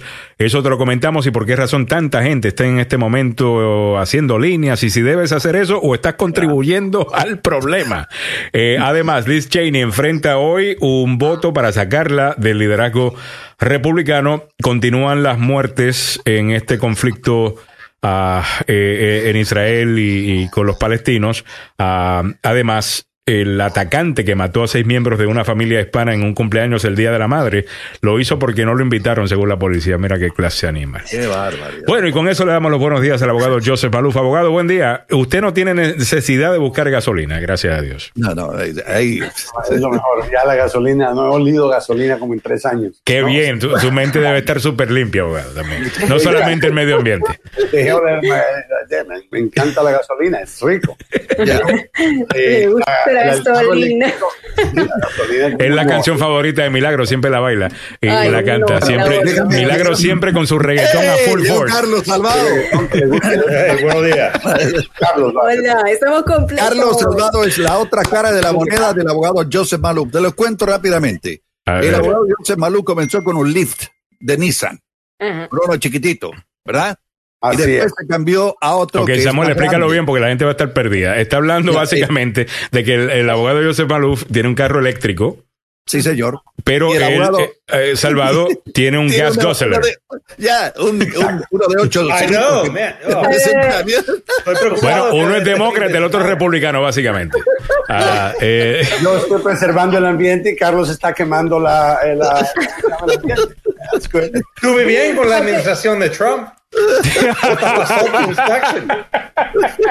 Oye, pero, pero. eh, eh, empecemos hablando de esto, porque él dice, eh, dice Carlos que está- estaba bien con la administración Trump porque la, la gasolina estaba más barata. Eh, hablemos un poquito de esto, lo que está causando el incremento no solamente en precios, sino también en que no haya eh, gasolina, pues después de, detrás de este ataque cibernético, eh, también mucha gente se ha preocupado, a estos oleoductos, mucha gente se ha preocupado, están echando gasolina, están llenando eh, otros tanques de gasolina y eso está causando de que no haya suficiente. También, abogado, hay un problema con choferes. Parece que no hay suficientes choferes para transportar eh, la, la gasolina y eso está contribuyendo. A ver. Bueno, tenemos también la pandemia. La gente no estaba usando el carro. Ya. Consecuentemente, la demanda baja. Ya, sí. El precio, Sí, el precio que baja, claro. Y bajó. Ahora vemos que la gente está en la calle todo el día. El verano está comenzando, la gente está saliendo. La vacuna le está dando la habilidad a por lo menos la mitad del país de salir a la calle. Entonces, eso va a cambiar, va a requerir más y con todos los problemas cibernéticos que tenemos, Mm. casualmente con los ductos de petróleo, eh, el precio va a seguir subiendo. Por eso es que este es el momento, damas y caballeros, de hacer ese compromiso y convertir su gasto en gasolina en un gasto en salir a, pasear o, lo que sea, porque yo no he ido a una gasolinera. Y Samuel tiene razón, comencé con un carro eléctrico cuando eran experimentales, este Chiquitito. eléctrico. Sí, de Nissan. 80 millas y tenía que empujarlo. bajé de peso, bastante, estaba fuerte. Yo, Cuando caía nieve, se, se- quedaba congelado, mano. el carro, tenía que moverlo a un lado de la calle. Ese era el modelo que tenía una apertura abajo, estilo los de los picapiedras. Era con, los, con los pies uno empezaba, claro. Así yo. Ah, pero, pero sí, estamos hablando, eh, el- y ya conmigo son nueve años en total que llevo manejando carros eléctricos y que no he ido a una gasolinera a contribuir a lo que está matando el planeta. Así que eh, es barato ahora, puede conseguir carros eléctricos en todas las marcas. La Toyota los tiene, la Ya. Nissan. Y GM está saliendo con, con una línea larguísima, grandísima, incluyendo el Homer. Eh, Carlos, que a ti que te gustan los carros grandes, Eh, igual que a mí. a Carlos, sí, Ya, es ya, ya. cierto. El, el Homer. Ya. Vamos, Carlos. Estoy ya. esperando que hagan el Jeep eléctrico. Ah, mientras tanto, los Teslas están bien. incluso hay un modelo, el modelo 3 del Tesla realmente no está tan caro. Ah, específicamente cuando... mil dólares puedes comprar un carro eléctrico que te va a 350 millas de distancia y no tienes que recargarlo. Y a propósito. Y ahorras bastante en gasolina. Es importante tomar eso, los costos totales, ¿no? Ahorras bastante en energía, pero no gasolina. Obviamente ahorra en Yo no gasolina. estoy listo. It. Todavía no. Una- una- no cambias tú. No. Óigame, No estoy eh, abogado Carlos Salvador, eh, échale un vistazo a la Ford F-150 eléctrica.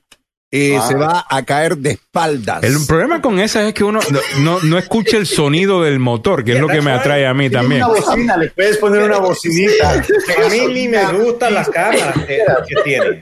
Navidad, mira, tienes una bocina que le puedes cambiar la canción. Si es Navidad, cumpleaños, si es diésel el carro, lo quieres, eh, o sea. A ver, el sonido del Tesla eh, es, es bonito también. eh, Es, como, es un son eh, que parece bien futurista. Ah, Y es- los modelos de Tesla. Mira, el problema es que tengo los datos de hoy día, es que a mí me gusta manejar. El auto de mi esposa, un Volvo, te maneja. Aquí, yo estoy aquí, you know, Ay, what am I tú doing? quieres manejar, Ya. no quieres que te manejen. Yeah, Ah, no me gustan las cámaras, no me gusta cuando te, te corrigen. A te hacen todo. Mire, yo Es quiero como tener mi habilidad de tener un accidente yo como soy. Oh, Ah, fácil, es güey. como tener otra esposa diciéndote cómo manejar. Ven acá, vaya allá. El la sabe más que ti, obviamente. obviamente ¿Sabe qué? Mire, hay un problema serio con los carros eléctricos. Imagínense. ¿Por qué va a tener otra esposa diciéndome que mira que iba muy rápido, ten cuidado acá? Cambiarle la voz, le puso la voz. Cuidado, ten cuidado, aquí viene. Imagínense que el problema que tienen los carros eléctricos es el sistema eléctrico eh, y el sistema old fashion, como a mí me gusta y creo que a Carlos también le gusta, es que uno abre el capó, le mete las manos, saca lo que No, sea y lo no, cambia. Samuel, Samuel, lo que está saliendo, ¿ok? Del tubo de escape, eso es el veneno contrario a lo que es el oxígeno. So, el punto es que el daño que estamos sintiendo no vale la pena por tu satisfacción de good old days de seguir quemando gasolina. A mí me gusta manejar un tanque, hermano. Lo siento, sorry. Sí, me gustan los carros grandes. Yo también quiero respirar, mis hijos quieren respirar, mis nietos van a querer respirar algún día. Y eso es lo que todos estamos haciendo. Esto es algo bueno y la velocidad, mira, Yo te digo, si no has, no han hecho la, eh, la, la siguiente search en YouTube, hágalo. Ya. Teslas corriendo en contra de carros Corvettes y Mustangs, de motor de 400 caballos y tres eh, bueyes. ¿Y quién cree que gana? El carro eléctrico, siempre. Muy bien. Eh, Alejandro Bañuelos dice, abogado, ¿para cuándo las llega la Cybertruck? La Cybertruck es, eh, Samuel, si la puedes buscar, es, es la camioneta de, eh, de Tesla que, que realmente te das esto no cuenta, sirve. ¿no? Eh, que, que este... eh, Dice, eh, Eso no sirve. ¿Sabes cuál es que la, bueno, la que- sí sirve, pero es, es- es rara, definitivamente. Parece una cosa de, de una película que se fue hecha en los años 80 pensando en cómo se vería el año El 2050. Busquen el Rivian. El Rivian es una camioneta Está bien, pero, todoterreno, está bien, pero el. Rivian no lo mencionó el oyente. El, el oyente mencionó el Cybertruck. Es que y quiero que la audiencia lo siga, pues. A ver, Bueno, Cybertruck. están encantadísimos los hombres, ¿ah? La verdad que yo... ah, yo Mira, mira, te lo, el te lo voy a mostrar. Este es el. Cybertruck. Aunque yo estoy esperando, realmente me interesa mucho eh, la línea de GM. Ah. No solamente por los carros eléctricos, me parece también que está muy bien posicionado para los que están invirtiendo en la bolsa, eh, para recibir grandes contratos del gobierno federal eh, que está queriendo cambiar ahora todos sus vehículos a, a eléctricos. Ah, Para yo, 2030, yo ya. I'm, I'm betting on, on GM y no necesariamente en Tesla. Ah, y otros también, y tienen una... Un, eh, me, me gusta que tienen incluso hasta el, el Homer. Ok, te muestro el Cybertruck solamente. A mí no me gusta el Cybertruck. Ah, el Cybertruck a, a- a mí me parece... No sé, pero de nuevo, el, el tipo... Espérate, ¿dónde es que se hace esto? Ok, aquí. Es que me encanta verlos, me encanta verlos tan concentrados hablando de autos, es como que si nosotros habláramos de tacones y carteras. Totalmente. Ah, ahí está el Cybertruck. Ahí está, no hay nada malo con ese carro. Esa cara. I mean, se Nada ve, eh, eh, no sé, de nuevo, Yo este- tengo un cartón también en el garaje, you know, es como que muy cuadrado, muy de esto. Eh, sí me gusta cómo es la luz al, frente. Es un carro carro bastante futurista. Sí, pero... Pero no tiene las rara. curvas como uno ¿Se pensaría. ¿Se acuerdan del DeLorean? ¿Se acuerdan Sí, del DeLorean? ese es el miedo que yo tengo, que, que, que termine siendo como un DeLorean que después, you know, it was No, basically a joke. No, Tesla, mira, DeLorean era una compañía pequeña, el hombre andaba envuelto en venta de cocaína y un montón de cosas, eso no era serio. Eh, Tesla es serio. Ah, ah, y, you know, Elon Musk no solamente ha puesto carros en manos de miles de, y de- de personas en, en Estados Unidos, pero internacionalmente. No, y tiene En- los paneles solares también. Claro. y lo- lo- los paneles solares. O sea, tiene- Tesla es una no, compañía que está haciendo mucho. El ¿eh? hombre más rico, el, bueno, el segundo hombre más rico, ¿no? Tiene un camión ahora, ustedes no saben eso, tiene un camión de 18 ruedas eléctrico. Oh, ya, ya, ya, ya. Sí, sí, lo, lo hemos, lo hemos visto. Bueno, eso se va a poner interesante. Una, una cosa imp- eh, eh, importante, Mm. eh, que ah, ya que estamos hablando de Elon Musk, este pasado fin de semana en Saturday Night Live, en donde él estaba siendo el host, el, el conductor, el guest host eh, del show, admitió que él padece de, um, ¿cómo se llama esto? De Asperger's. Asperger. Ah, que básicamente, eh, él está dentro del espectro de, del autismo. Correcto. Yo estoy en una entrevista en el podcast de Easy Vega que me está entrevistando porque, al igual que el abogado eh, Joseph Maluf, eh, eh, mi hijo Alex está también dentro de, al igual que el hijo del abogado Joseph Maluf, el hijo mío Alex también está dentro del espectro. Y estábamos hablando en el podcast de Easy Vega sobre el autismo, precisamente, y yo le estaba diciendo a ella, pueden escuchar la entrevista, que yo no sé si, no, si todavía, como no sabemos suficiente sobre esta condición, Mm. sí que esta gente está más avanzada que los que, que somos normales y simplemente no, no lo sabemos. Cuando Elon Musk dijo el sábado que él es está dentro del espectro a- autista, yo me puse tan feliz, eh, abogado, por todos estos niños no que piensan eh, que la gente trata no como que son menos y realmente a lo mejor simplemente no los entendemos. Y Elon Musk digan lo que digan de él, tipo un genio. Es un Oh, genio. Y lo que pasa es que tienen otro tipo, ¿no? De, de- eh, otro tipo de aprendizaje, otro tipo de captar las cosas. Eh, y sí, ¿quién, quién lo diría? Fíjate que nosotros tuvimos a un presidente bipolar, ¿no? En Perú. Eh, creo que hemos tenido acá bastantes. Eh, No, pero en serio, de un presidente bipolar, Alan García. Sí, y una, una esperanza. Artista que tuvimos aquí No, también. no, pero una esperanza para la gente que verdaderamente sufre de estos problemas y ver que puedes, que puedes eh, con ciertas. Eh, We had Trump. What you got? Yeah. Oh, yeah. Oh, yeah. Terrible. por favor, no, miren ese modelo. Yes. Ya, eh, lo que tienen que mirar el modelo de, de, de la competencia de vehículos, eh, de trucks. Eh, Alejandro Dios, te puso la con foto. vehículos, a ver. Chévere, Puso la foto, a ver, A ver. A ver, esto es. Mira, mira, mira. Ok. Mira la diferencia. Eso es un diferencia. carro. Pero si voy a tener un eléctrico, me voy con el de Tesla, ¿sabes? No, el, el- el otro es ex, eh, eh, a ti te gustaría, Alejandro. Te gustaría porque tiene, ese- no, no, no, en serio, Ese tiene, carro que a Samuel le gusta fue construido en 1983, ¿no? El Ridia no, va a salir en un par de meses. a- a- Pero Ah, man, qué chistoso. All right, Ay, vamos a continuar, muchachos, que tenemos un montón más que discutir en el día de hoy. Bueno, al final del día, eh, para cerrar el tema de la gasolina, eh, hay un estado de emergencia en Virginia eh, tras este ciberataque. La gente escucha estado de emergencia, abogado, inmediatamente piensa, déjame ir a buscar gasolina. El estado de emergencia, ¿qué es lo que le permite al gobernador hacer? O sea, es algo más técnico. Fondos, Ya. Claro, puede o- o, eh, tomar fondos diseñados para situaciones eh, de emergencia. Ah, o sea, su autoridad incrementa en términos de lo que él puede hacer para moverse inmediatamente. Y obviamente eh, el- el, la- lo que es la infraestructura que incluye estas tuberías de, de petróleo ah, es una emergencia. Es una razón por la cual declarar una emergencia y controlar la situación. No significa que no hay gasolina.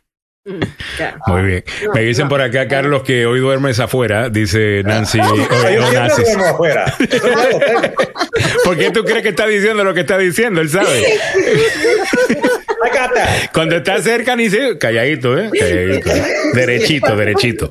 8 y 20 minutos en la mañana. Bueno, vámonos con esto. Un poquito de política. Liz Cheney enfrenta hoy un voto para sacarla del liderazgo republicano, así lo reporta todo el mundo. Ayer, eh, no sé si escucharon el discurso de Anoche, ella, le dio básicamente bastante duro al partido, diciendo, bueno, eh, yo no voy a. eh, si eres verdaderamente conservador, uno de, los princip- eh, uno de los principios más importantes es el respeto a la ley y el orden. No respetar los resultados de una elección no es ley y orden. Ah, me gustó lo que dijo Liz Cheney. Me encantó el I know the topic, Mr. Speaker, Creo- is cancel culture. I have some thoughts about that. Uh, but tonight, I rise to discuss freedom and our constitutional duty to protect it. Mr. Speaker, I have been privileged to see firsthand how powerful and how fa- fragile freedom is. 28 years ago, I stood outside a polling place. Esa es eh, Lynn Cheney hablando ayer en la Cámara de Representantes. Interesante que el tema era, y vámonos un poquito más adelante donde está hablando directamente de lo que ella está haciendo ah, y la crítica ¿no? al partido y a Trump, porque increíble que ayer estaban, lo- el tema anoche era en la Cámara de los republicanos, la cultura de cancelación. Sí. sí. Ellos criticando la cultura de cancelación, mientras hoy toman un voto para cancelar a Lynn Cheney. Esto es lo, es es que la hipocresía es de esta gente es increíble. Sí, ridículo. la hipocresía. la- el, diccionario cambió, ahora tiene esencialmente la fotografía de Donald Trump cuando hablan de hipocresía. Pero, pero es increíble, hermano, lo que puede ocurrir. Y, y ella es una eh, republicana conservadora. Y la que van a traer para reemplazarla eh, no es del todo conservadora, Ah, no, claro. Lo que ayer hizo Liz Cheney fue una declaración en la división que todos hemos estado viendo que simplemente se ha abierto más entre los conservadores legítimos y los trompistas. Que no son conservadores necesariamente. trompistas no son conservadores, son eh, gastan más dinero de lo que deberían de gastar, ah, no respetan el voto, la ley, la autoridad, la- los jueces. La Ah, democracia. La, la democracia la odian, Yeah. eh, quieren unirse con Rusia, con ah, Kim Jong-un, una- o sea, gente que son dictadores y quieren a un dictador. Este, este grupo está, tra- siempre y cuando Trump eh, siga la ideología que ellos creen que es la ideología de ellos, Ya. como miembros de un culto que son, eh, Trump va a seguir eh, respirando veneno. Y estaba escuchando un análisis eh, sobre esto porque se están, habla- están hablando de formar un tercer partido Eh, creo que en el día de hoy va a salir un anuncio de 100 eh, ex republicanos que van a comenzar un nuevo partido o con la amenaza de comenzar un nuevo partido si, lo- si el partido republicano no, no, no, no para ya eh, eh, eh, esta ridiculez. Eso tiene que pararlo ahora a las 9 de la mañana, porque Ya. a las 9 de la mañana va a haber un voto anónimo a propósito, no van Ya. a tener que poner la cara. Así que aquellos hombrecitos y mujercitas que creen que pueden ponerse los pantalones bien, que vayan a, a- a votar en contra de esta división, porque eh, esencialmente están arruinando al Partido Republicano. Yo creo que una democracia como la nuestra se beneficia de tener un Claro balance que sí. entre los partidos. Además lo- de que hay- la ideología verdaderamente conservadora eh, tiene puntos que, que, que, en mi opinión, y, e ideas que valiosas. definitivamente son valiosas y que funcionan. Ah, so, Eh, definitivamente. encontré lo que, lo que me pediste. threat America has never seen before. A former president who provoked a violent attack on this capital in an effort to steal the election hmm. has resumed his aggressive effort to convince Americans that the election was stolen from him.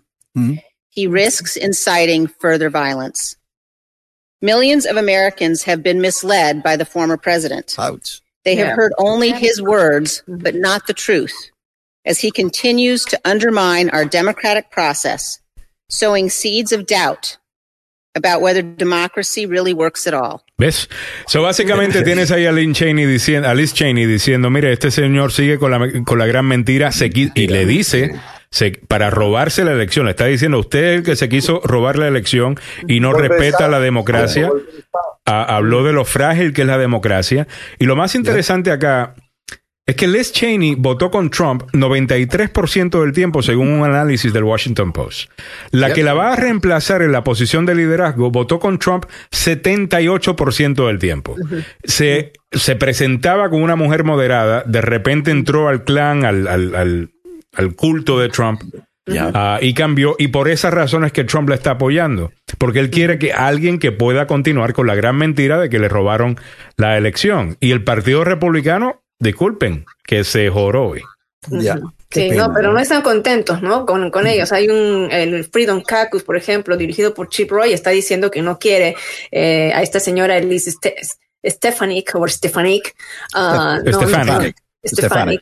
Ah, yo, igual, eh, no lo sé pronunciar como Trump, tampoco lo puedo pronunciar, y es su, su máxima aliada, ¿no? Está en este momento. Y eh, en este caso están también con una línea, eh, este, este caucus que tiene una línea bien dura, eh, están opuestas a, a que la nombren a ella como la sustituta de, de Cheney. No sé, bueno, todo apunta como que la van a destituir. Ah, Cheney ya sobrevivió, destituir de- obviamente de su cargo en el liderazgo republicano. Obviamente ella queda, línea. ella, Sigue como- siendo ella que legisladora. sigue siendo representante y sigue representando al estado de Wyoming. Eh, la otra cosa con, con ella eh, también, siendo una verdadera eh, conservadora, obviamente no, no va a tener espacio dentro del Partido Demócrata porque ella no está de acuerdo en nada ah, con el Partido Demócrata. Entonces, No, ¿qué hace una, Liz Cheney? Hace lo mismo que hace George Bush el día de hoy. No es, es republicano, pero no vota por este miembro, Donald Trump, por, por ejemplo, eh, del partido. Pero George W. Bush, por ejemplo, escribió el nombre de Condoleezza Rice en vez de, de- de votar por Joe Biden. Eso no ayuda. No, no ayuda, pero entiendo que lo hace porque él no quiere que lo acusen de abandonar sus principios republicanos, etcétera, etcétera, etcétera. Esta es gente tradicional, ¿ok? Esta no es gente que creen en, en el, part- el Partido Demócrata. no Especialmente los verdaderos conservadores. tienen- son verdaderos conservadores. Dick Cheney. Ya, ya. ¿Qué Eh, estará pensando Dick Cheney, el papá de esta- la lo que está en cómo ven- en pensando- venganza está pensando Dick Cheney, ¿oíste? En Lo que está venganza. pensando es cuándo lo puede invitar para irse de cacería. That's right. Eso. McCarthy, vente conmigo. Tengo aquí un comentario de Guillermo Alvarado que, que, eh, eh, estoy muy de acuerdo con, con esto. Lo escuché también un análisis similar en la mañana de hoy, en donde básicamente una republicana estaba diciendo, mira, eh, Essie Cup en CNN, una conservadora, trabajó en Fox News por mucho tiempo, ahora está en CNN como comentarista.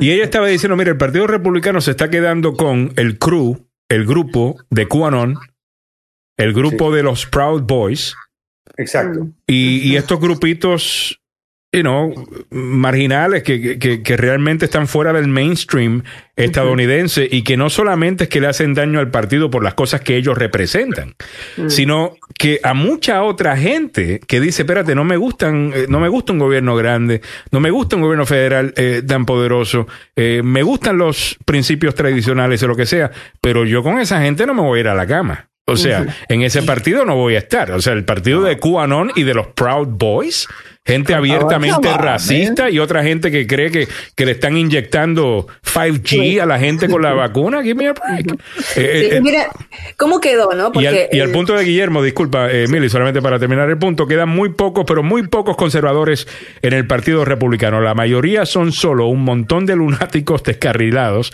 descarrillados, corruptos, codiciosos, mentirosos y los individuos hipócritas más descarados de Estados Unidos. Pero dile más, Guillermo, dile más.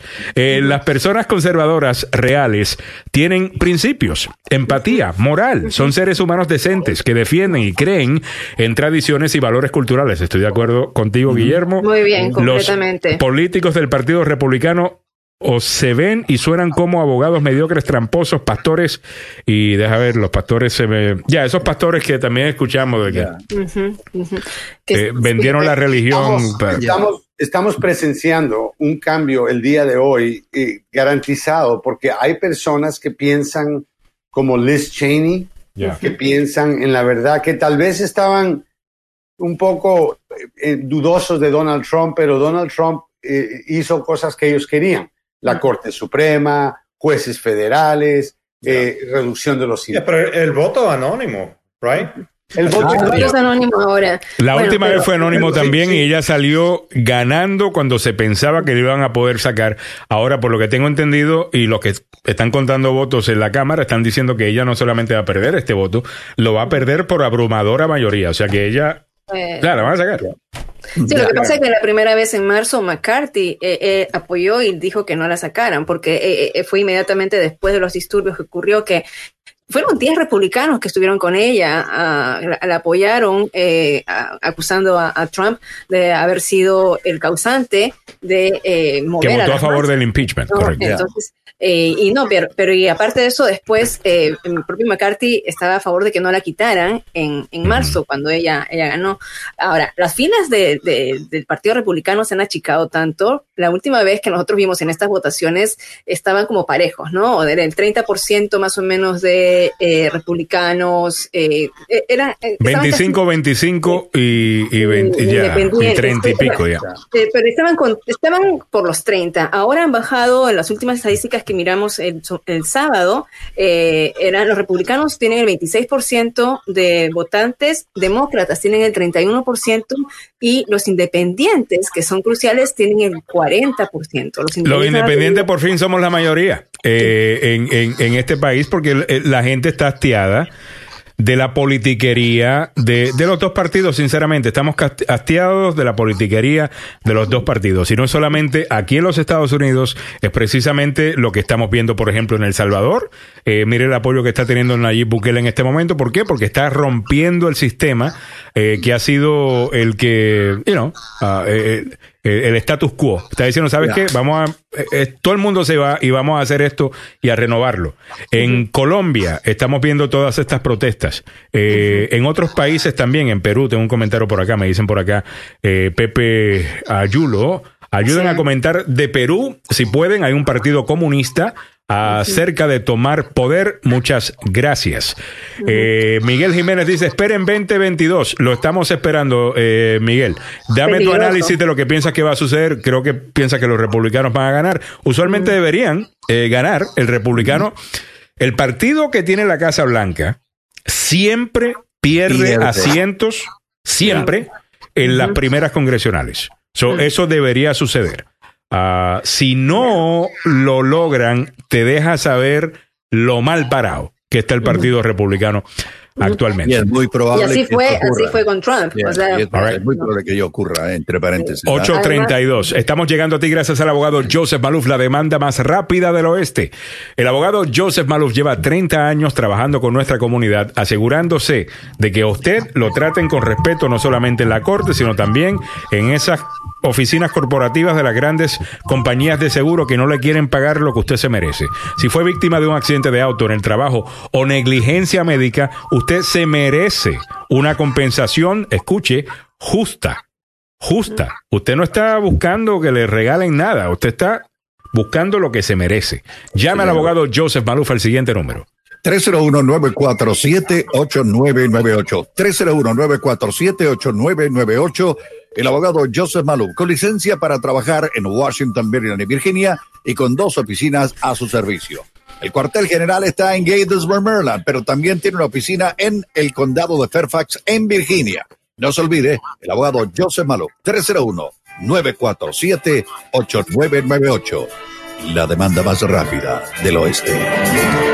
Muy bien, también estamos llegando a ti gracias al abogado Carlos Salvado, salvadolaw.com, salvadolaw.com. Si ha sido acusado de un crimen, no importa el que sea, llámalo en este momento al abogado Carlos Salvado. También recuerden que son una firma legal completa, tiene un caso de divorcio, de custodia de niños, eh, un caso de inmigración, también tiene un departamento eh, de inmigración, salvado, salvado y salvado. Y cuando están analizando su caso de eh, criminal, están tomando en consideración también la ley de, de, inmigración para poder darle un análisis 360, ¿no? De su caso. Llama al abogado Carlos Salvado al siguiente número. 301-933-1814. 301-933-1814. 301-933-1814. Salvado, salvado y salvado. Nos dice Cojute Radiovisión, Alejandro, la gente está hostigada de la politiquería y El Salvador no está fuera de eso. Pero, ¿qué error más grande haber elegido a un dictador para aprovecharse de eso? Ni modo, la dictadura ya está ahí. Él se refiere a eh, Nayib Bukele. Eh, de igual manera, cuando analizamos el tema de, de Trump, tenemos que entender, y espero que los demócratas eh, empiecen a, a entender esto, que la razón que ese hombre fue electo es precisamente también porque estaban hastiados de los políticos y decidieron, ¿sabes qué? Déjame elegir al loco este, eh, a ver qué pasa. Y ya nos dimos cuenta de lo que puede, de lo que puede pasar. Pero el sentimiento, el sentimiento de que Washington no está pensando en la gente, que no están hablando con la gente, que no están escuchando a la gente, que siempre nos dicen, nosotros que sabemos todo, te vamos a decir lo, que, te, lo que debemos hacer eh, eh, en tu vida, tiene a la gente hastiada. Eh, ya, espero que los demócratas entiendan eso, abogado Maluf. Mira, yo creo que la intención aparentemente es buena y la mano dura en situaciones con corrupción de décadas es necesaria. Lo que me preocupa a mí no es que él está destruyendo todo lo corrupto y malo. La preocupación mía es cómo lo va a reconstruir. ¿Cuál va a ser el futuro? ¿Cómo va a ver? Porque si él de verdad quiere a su país, la manera en que lo declara, él va a querer que su país no sea una dictadura, él va a querer que su país sea una democracia, una democracia justa, donde los derechos humanos se respetan, donde el pueblo se respeta y donde no se roba. Yo creo que si él logra Yo creo que es lo más importante, abogado, y la razón que tiene tanto apoyo precisamente es por eso, porque siente que eh, está deshaciéndose precisamente de, los de los ladrones. Y, esos ladrones están en todos nuestros países. Estoy de acuerdo, y muchos países quieren lo mismo. La pregunta no es si vamos a despachar a la gente corrupta. La pregunta es con quién los vamos a reemplazar. ¿Cuál va a ser el futuro? ¿Qué calidad de personas honestas van a poner en posiciones de poder? Porque a veces eh, lo, que, lo que pasa, y no estoy diciendo que esto es lo que va a pasar, pero el temor que yo tengo es que a veces tú te sales de Guatemala para irte a Guatepeor. Ya. Y, bueno, y sabemos lo que hace el poder concentrado también, abogado. el poder corrompe. Y eso, y eso es, e, eso es un hecho. Incluso esto lo han estudiado a tanto. Lo, la manera que la gente, una vez empieza a tener más poder, la manera que empieza a cambiar su actitud y empiezan incluso a tener menos empatía. O sea que una persona puede tener buenísimas intenciones. Correcto. Pero el poder los intoxica. ¿Ves?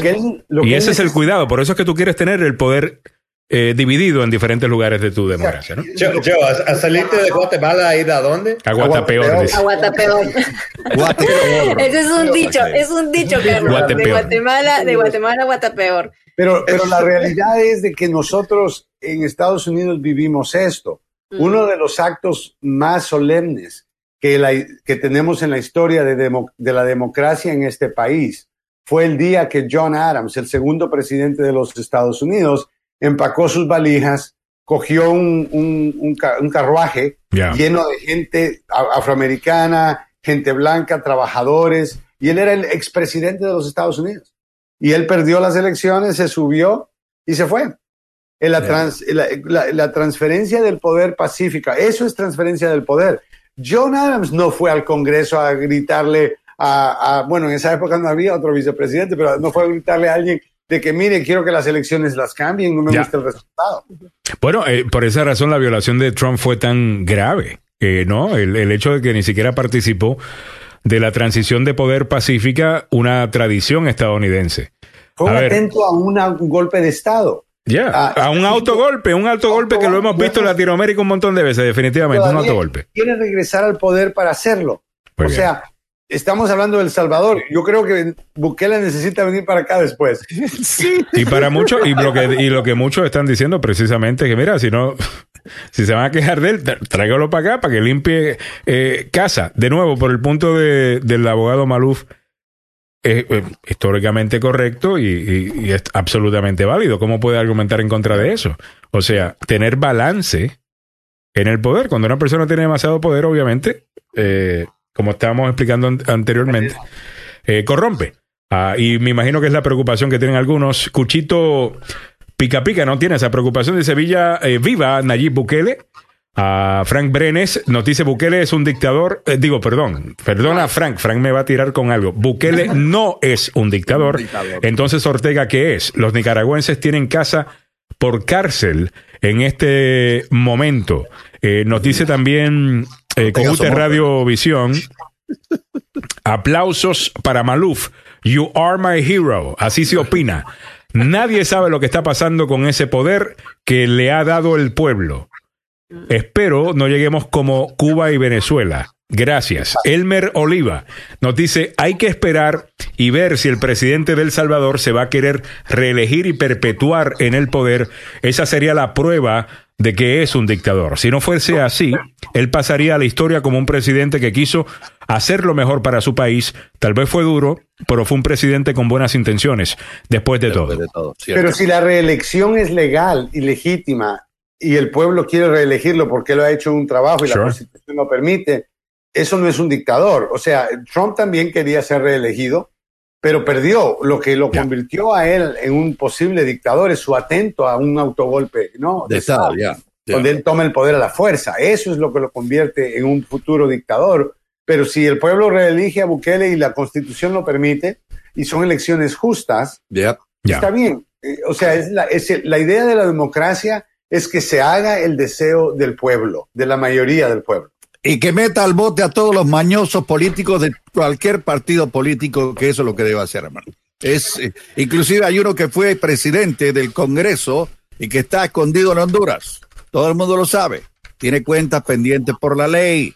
Tiene, le entregó 50 mil dólares a los mareros para que le ayudaran en su Samuel, es campaña electoral. tiene esa información, no yo. No me vengan a buscar a mí, busquen a Samuel. Eh, A ver, Max Martínez eh, nos dice Alejandro, lo- eh, buen día, está eh, a todo el grupo de agenda. El poder siempre lo han tenido todos ahí cuando entró la dolarización, lo aprobaron en la madrugada y no contaron con el pueblo, siempre ha existido. Lo que pasa es que los corruptos hoy sí les duele porque ya no van a poder robar. Y, y tiene toda la razón Max Martínez, lo hemos hablado acá en el pasado, como estamos haciendo la crítica, ¿no? De si- o no la crítica, sino el comentario, ¿no? El análisis de que el poder eh, eh, corrompe. Corroe, corroe. Es precisamente lo que hemos tenido por tanto tiempo allá también, ¿o no, Samuel? Claro, eh, es, es increíble. Si usted le da un vistazo a la historia política de los países centroamericanos, incluyendo las fuerzas militares y los dictadores, todo el mundo se ha aprovechado de esos países y se ha llevado lo que, mire, políticos de izquierda, políticos de derecha, eh, gente de uniforme ha entrado al gobierno Yes. de El Salvador, Guatemala, Honduras y ha agarrado con lo que sea, lo ha agarrado y se lo ha robado, hermano. Mira, eh, Pero yo cada mira- vez que Y veo y esto, viene- y y lo ves en todas partes, mira, lo veo, lo veo también en Puerto Rico, cada vez que yo veo a, a los dos partidos, y yo en la última campaña, eh, en la campaña de 2016, eh, grabé varios comerciales para diferentes candidatos allá. Ya. Y me llegaban esos textos de de tiraera y de horrible y el otro aquello. Y yo lo grabé porque están pagando, entonces, ¿qué, qué voy a hacer? Soy locutor, estoy, voy a cobrar. Ah, y bueno, y al final del día, ambos partidos se acusan de la misma cosa y yo he entendido que ambos son la misma basura. Disculpen los que son parte eh, de, de esos partidos. El partido de ellos es, el, el- el- es la maña, Ah. es el, el ganar dinero y entre más grande se hace el gobierno, más habilidad tienen de cortar aquí, de cortar allá. Estaba leyendo ayer eh, la cantidad de, fan- de empleados fantasmas que trabajan en el, eh, en, en el Senado, en la Cámara, ah, y la gente eh, sin tener la oportunidad de poder generar su, su propia riqueza. Me parece es disgusting. Y, y- y- y es difícil no hacerle porras a alguien que le esté sacando el dedo a ese sistema. ¿Ves? Y que lo esté ma- es difícil no, no, no, no, no hacerle porras a, a- a eso. Pero entiendo la preocupación, ¿no? De el poder Sucede. concentrado. Ya. Ah, dice Cojute Radiovisión, ya está cambiando la constitución, en El Salvador no se permite la reelección, por eso está haciendo eso, para perpetuarse Si, en si el, poder. Salvador, si El Salvador cambia su constitución legalmente, yo creo que él tiene la mayoría en la, en, en el, en la- en- ¿cómo se llama? En En la- el Parlamento, en el Congreso. Ujú. del Congreso de allá. Entonces, eso significa que él lo cambia. Ahora, una vez más, regreso al mismo punto. Ahora tenemos que observar elecciones. Las elecciones tienen que ser justas. Y si la constitución fue cambiada y permite reelección ahora, y el pueblo decide que quieren reelegirlo, el pueblo lo puede reelegir. Una vez más, la parte que lo convierte a, una, a un individuo, un dictador, es lo que Trump está tratando de hacer, que él Ujú. perdió las elecciones y no se quería ir del poder. El Claro. pueblo Ah, legalmente lo reelige. Ese es el deseo del pueblo. Eso es una democracia. Es, es abogado, es tal cual sucedió en los años 1990 con Fujimori. ¿No? Fujimori fue un fenómeno que eh, salió eh, de la nada, porque la gente estaba hastiada de los partidos. Cuando Mario Vargas Llosa ya estaba ya apuntándose por ser eh, el presidente, sale Fujimori como un fenómeno, está estudiado por los, eh, valga la redundancia, histori- historiadores, el fenómeno de Fujimori, y se presenta como un presidente salvador, un presidente de mano dura, de mano dura que cierra un Congreso. En 1992 Fujimori cerró el Congreso ante toda la situación del terrorismo que había. Los que vivimos el terrorismo allí podemos recordar, estamos hablando de los años 90. ¿Y, qué es lo que ocurre? Eh, él sale como, tal vez la comunidad internacional lo critica cuando cierra el Congreso y pone tanquetas, cierra universidades, pone tanquetas en las universidades para erradicar precisamente el terrorismo y abre nuevas elecciones, pero se forma un Congreso de una sola Cámara. Las elecciones y a las cuando él es reelecto, también es reelecto con una mayoría. Cambia la Constitución. Hizo un cambio a la Constitución. Ya su tercer, segundo mandato, como decimos, el poder se le subió a- arriba. eh, tuvo a un mano derecha que eh, estuvo en todas estas situaciones eh, de, eh, de, pues conspiraciones y situaciones que lo llevaron a él a, a- a, de todas maneras a obtener un tercer mandato, pero tuvo que huir. O sea, ya en este punto, si recuerdan, primer gobierno de Fujimori, creo que bueno, el segundo ya estaba él. el poder corrompe. El poder cierto. corrompe y dice por acá Jesse Covedo, el poder corrompe y el poder absoluto corrompe absolutamente. He dicho por Lord Acto, 1834-1902. Muchas gracias, eh, JC, sabes que nos encanta ah, la historia. Eh, déjame, Cuchito Pica Pica, dice por acá, la reforma de la Constitución del Salvador no incluye la reelección que no mienta cojute. Eh, me gustaría se pongan al día, dice Frank Brenes, con lo que está pasando en Nicaragua con los opositores, no pueden ni ir a la, A la pulpería, pulpería. de la esquina, la están citados por policías. Mm, sitiados. Sí. Ujú. Eh, en sitio. Ok, Qué, got pe- it. qué pena porque los sandinistas inicialmente llegaron con una buena intención a Nicaragua para Igual. sacar a los Somoza, que era su finca de ahí. Llega Daniel Ortega y ahora se convierte en otro Somoza. Ladronazos. El poder- eh, te estoy diciendo que, que entra diciendo unas cosas y una vez obtienen todo el poder, cambian, el poder te cambia. Max Martínez dice, creo que Bukele quiere hacer cambios en áreas donde los políticos tienen el fuero, como por ejemplo el alcalde de San Salvador que negoció con pandilleros y porque tienen fuero no se las no se les puede hacer nada. no es justo, Eh, eh, que es el mejor argumento que tiene a su favor, eh, definitivamente, el hecho de que, o sea, está queriendo cambiar un sistema que obviamente está eh, podrido. Eh, Claro. Cojute Radiovisión contesta, hay tres artículos que la constitución no pueden cambiar y eso le limita a hacer cambios ni en este ni en el futuro. Hay que leer la constitución del Salvador. Buquelianos que no Sí, leen. bueno, ya. empezaron la tiradera. Empezaron Bueno, ya, ya, ya, ya, ya está, ya, ya, ya está calentándose Órale. el tema. Estamos con los insultos más o menos, ¿sí, ¿no? Eh, ya se está calentando más o menos la cosita.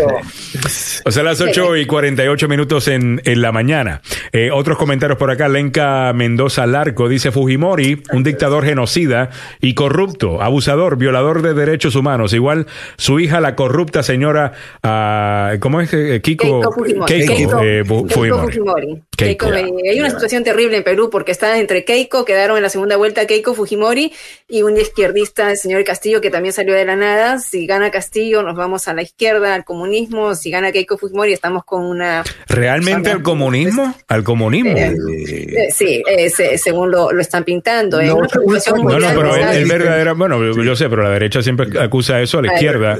¿Es, es, es comunista lo que él está proponiendo? Sí, la- las propuestas son comunistas. Quiero empaparme más del tema. Ah, Tengo a mis, mis, mis familias, amigos y eh, peruanos que están preocupadísimos porque eh, se vaya a convertir en un Venezuela, se vaya a convertir en una, Pero, pero una- déjame, déjame cuestionar todo esto. Hay que darle a la gente que piensa eh, de esta manera, que son comunistas, hay que darle chance a que hablen y que tengan su posición.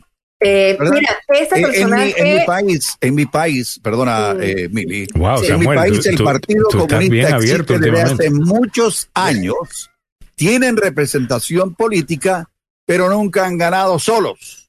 ¿Ok? Eh, Siempre han sido eh, como lo, de Allende, que se unieron a la Unidad Popular con varios partidos políticos y el desastre que ocurrió allí.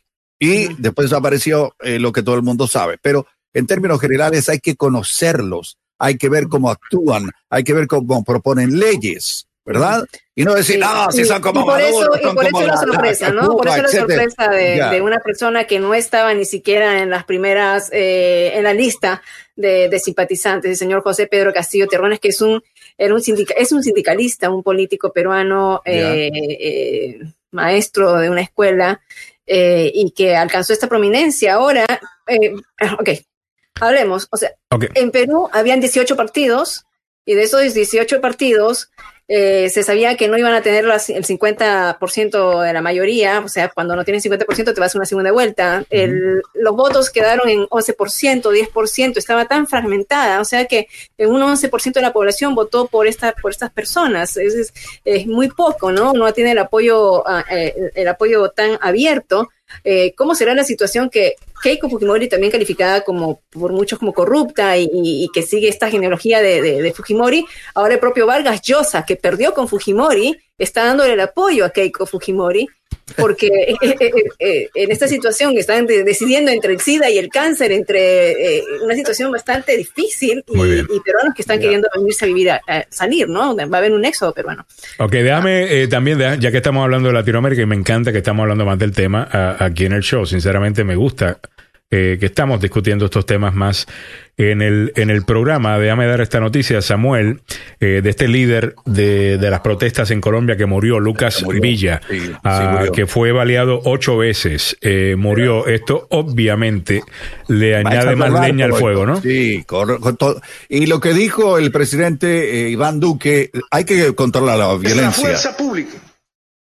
Actúa con obediencia absoluta a la Constitución y la ley. Presidente Duque de Colombia. Todas las órdenes operativas que se imparten siempre se enmarcan en la garantía de los derechos humanos y si se presentan violaciones por conductas individuales de miembros de la fuerza pública, estas se judicializan y se investigan y la directiva tanto del general Zapatero como del general Hoover es cero tolerancia con cualquier conducta Eh, les, eh, oiga, ¿le parece algo, eh, qué te digo, que hemos escuchado antes? que atente contra la Constitución y la ley. Pero así también se reclama que se hagan las investigaciones frente a las agresiones que se han presentado contra miembros de la fuerza pública. Ok. El presidente Iván Duque. El, el presidente Iván Duque fue lo que dijo a la cadena Caracol en Colombia y en una eh, disertación a nivel nacional para criticar los actos de violencia. Y Alejandro, tú pusiste ahí eh, exactamente una fotografía de actos de violencia en Colombia que te enmarcan y te dicen lo que está ocurriendo. Y, y eso está feo, está feísimo. Definitivamente, sigo con los comentarios que están buenísimos. Marta Lazo dice, buenos días equipo, ¿por qué un país tan pequeño como mi patria, El Salvador, está en boca de todos? Leí artículos en Time y el Wall Street Journal y están dando el grito al cielo. Cuando robaron los anteriores gobiernos, no abrieron la boca. Cuando el pueblo sufría por la violencia, solo nos señalaron y estuvieron y estuvimos en la lista negra. Gracias a Dios nos mandó a Bukele y que Dios lo siga guiando. Bendiciones y pasen feliz ombligo de semana. Muchas gracias eh, por el comentario. Hay otra cosa eh, que también es importante decir. Cuando hablan también del Salvador hoy día en diferentes medios, no solamente están hablando de que si Bukele está tomando demasiado poder o lo que sea, también están hablando de las cosas positivas que están pasando eh, en, el, en, el, en El Salvador. Y, y, eso también es gracias a, a Bukele, que además de, de, todo es un especialista eh, en, en, relaciones públicas, publicidad eh, y, y, y, prensa. Eh, so, la campaña de, de mercadeo que está haciéndole a, a, su país es muy buena. Y, y, sí, algunas personas se están quejando, pero eso obviamente eh, va a tener un efecto a largo plazo de inversión extranjera. Hay gente que se sienta más cómoda eh, ejemplo, visitando El Salvador también. A ver. Te doy un ejemplo. Bukele le ofreció más de 40 mil vacunas a un vecino, a Honduras, a que Honduras, está en serias dificultades. Sí. Eso te da una, una, una, relación pública excepcional. Claro. Y, y los de Honduras, lo de, lo de siempre, los partidos políticos de derecha, dijeron, no, lo primero que dijeron, no, no queremos eh, nada de Bukele. Ah. ¿Sí? Es que la, esa guerra entre Honduras, entre Honduras y El Salvador es tan fuerte por la guerra que hubo en El Salvador. Usted me pareció, yo cuando estuve en Honduras, eh, era muy, muy difícil. Estaba con un diplomático salvadoreño y el diplomático salvadoreño, mira, eh, se cuidaba mucho de que sus placas eh, no figuren que eran de Salvador. Porque si nos metíamos a ciertas áreas, yo tenía que, estaba haciendo yo una conferencia, estaba, estaba yendo por una situación de prensa. Yo estaba con la diplomacia salvadoreña, pero en Honduras. Yeah. Entonces, eh, me, trataron muy, realmente, discúlpenme los hondureños, yo amo y tengo mis mejores amigos hondureños, pero cuando yo llegué al aeropuerto, eh, me trataron muy mal. Yo iba llevando a un niño que había sido separado de su madre y el Tiempo Latino hizo una campaña para juntar al niño que se había quedado aquí en este país eh, y para juntarla con el, la madre en Honduras. Cuando yo llego, me recibe la prensa hondureña y me dijeron, ¿qué hace una peruana con un salvadoreño? Aquí, eh, o sea, ¿por qué teníamos que meternos nosotros? Y yo busqué ayuda con el, el, consulado hondureño, los que me apoyaron a mí fueron los salvadoreños. Y esa disputa que yo la aprendí entre ese, bueno. esa, esa tensión que hay entre salvadoreño y hondureño es bien triste realmente. No, mira, eh, ahora lo que falta es que alguien me diga que las pupusas no son del Salvador y que son de Honduras y ya el chat bueno, se va a encender en este momento yo con la... salirme del rollo Sí, claro un que sí, momento. o sea, es una Mira, una vez yo he contado esta historia antes, Samuel. Estoy empezando mi talk show, Alejandro Negrón sin censura, a las 3 de la tarde un día. Y es un show Ya. completamente de política, un show muy parecido a este, pero era mayormente yo y muchas llamadas telefónicas, invitados y lo que sea. Ya. Siempre empezaba el show con mis 10 minutos comentando lo más importante, tal cosa. Inmediatamente me voy al teléfono eh, con la gente. La primera llamada fue una persona que me dijo: las pupusas son hondureñas y no salvadoreñas. No se pudo hablar de nada más. Por las próximas tres horas de programa había una guerra en Irak sucediendo, había todo tipo de cosas. Creo que Osama Bin Laden había mandado un nuevo tape. Nadie quería hablar nada más más que eso.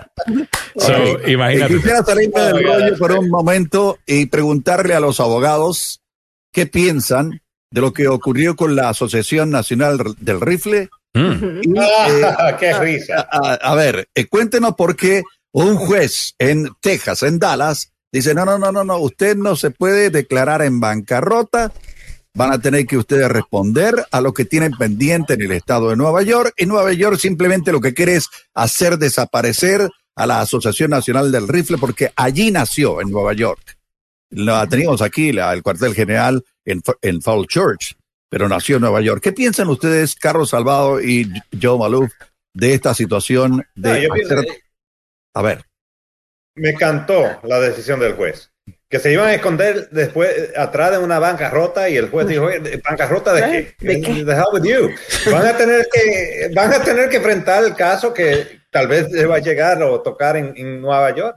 I'm glad he did it. Muy bien. Eh, abogado Bueno, clara. mira, la, la bancarrota no es una protección para gente que actúa de una manera fraudulenta. Mm. Es una protección para gente que ha hecho todo bien y, y- a veces la corte no reorganiza Mm. y no lo autoriza. Así que me pareció muy bien y creo que esta organización ha hecho bastante daño. Creo que todo el Mm. mundo lo sabe. Mm. Ah, y también sabemos que se han aprovechado de los miembros, que han utilizado el dinero inapropiadamente y permitir que se declaren en bancarrota sería eh, condonar o permitir que hagan Ujú. este actos. Así que Muy bien, eh, eran los abogados con su análisis. Muchas gracias. Bueno, y nos tenemos que ir, eh, Samuel, porque todavía tenemos mucho más eh, la siguiente hora con el doctor Fabián Sandoval, que nos estará comen- eh, comentando el tema de la vacuna y un montón de, de cosas más. No se lo pierdan, el tema de salud viene a continuación. Y también estaremos leyendo algunos de los comentarios que están llegando por acá, incluyendo el de Carolina Duque, que nos dice, perdón, pero ¿por qué dan noticias oficialistas? El periodismo investiga a todos los actores del conflicto. Tienes toda la razón y vamos a darlo y tratamos de darlo todo eh, acá. El idiota de Tucker Carlson una vez dijo que los que los tacos no eran de México. Dijo, leave my tacos alone, asumiendo que eran originarios de la ciudad de San Diego, Cali- Qué Taco clase, Bell no son tacos qué de clase animal. tengo noticias. San Diego tampoco era parte de Estados Unidos. Claro. Maldita bestia. Eh, Pepe Villalobos dice, a Keiko Fujimori y sus enemigos políticos le han metido presa numerosas veces, acusándola de corrupción. Nunca le han descubierto nada. Pruebas tangibles no hay. Milagros creo puede dar fe de eso, que no hay pruebas que sustentan su corrupción. Mili, te voy a dejar con eso para mañana, que estaremos, estoy seguro, tocando el tema de nuevo, porque nos tenemos que hacer una pequeña pausa que le debo a don Samuel Galvez, abogado Maluf, abogado Salvado. Muchísimas gracias. All right, hacemos Adiós, una abogado. pequeña pausa. En breve regresamos con el doctor Fabián Sandoval. No se lo quieren perder. Aquí en la agenda número uno para información, noticias y buena conversación en la mañana.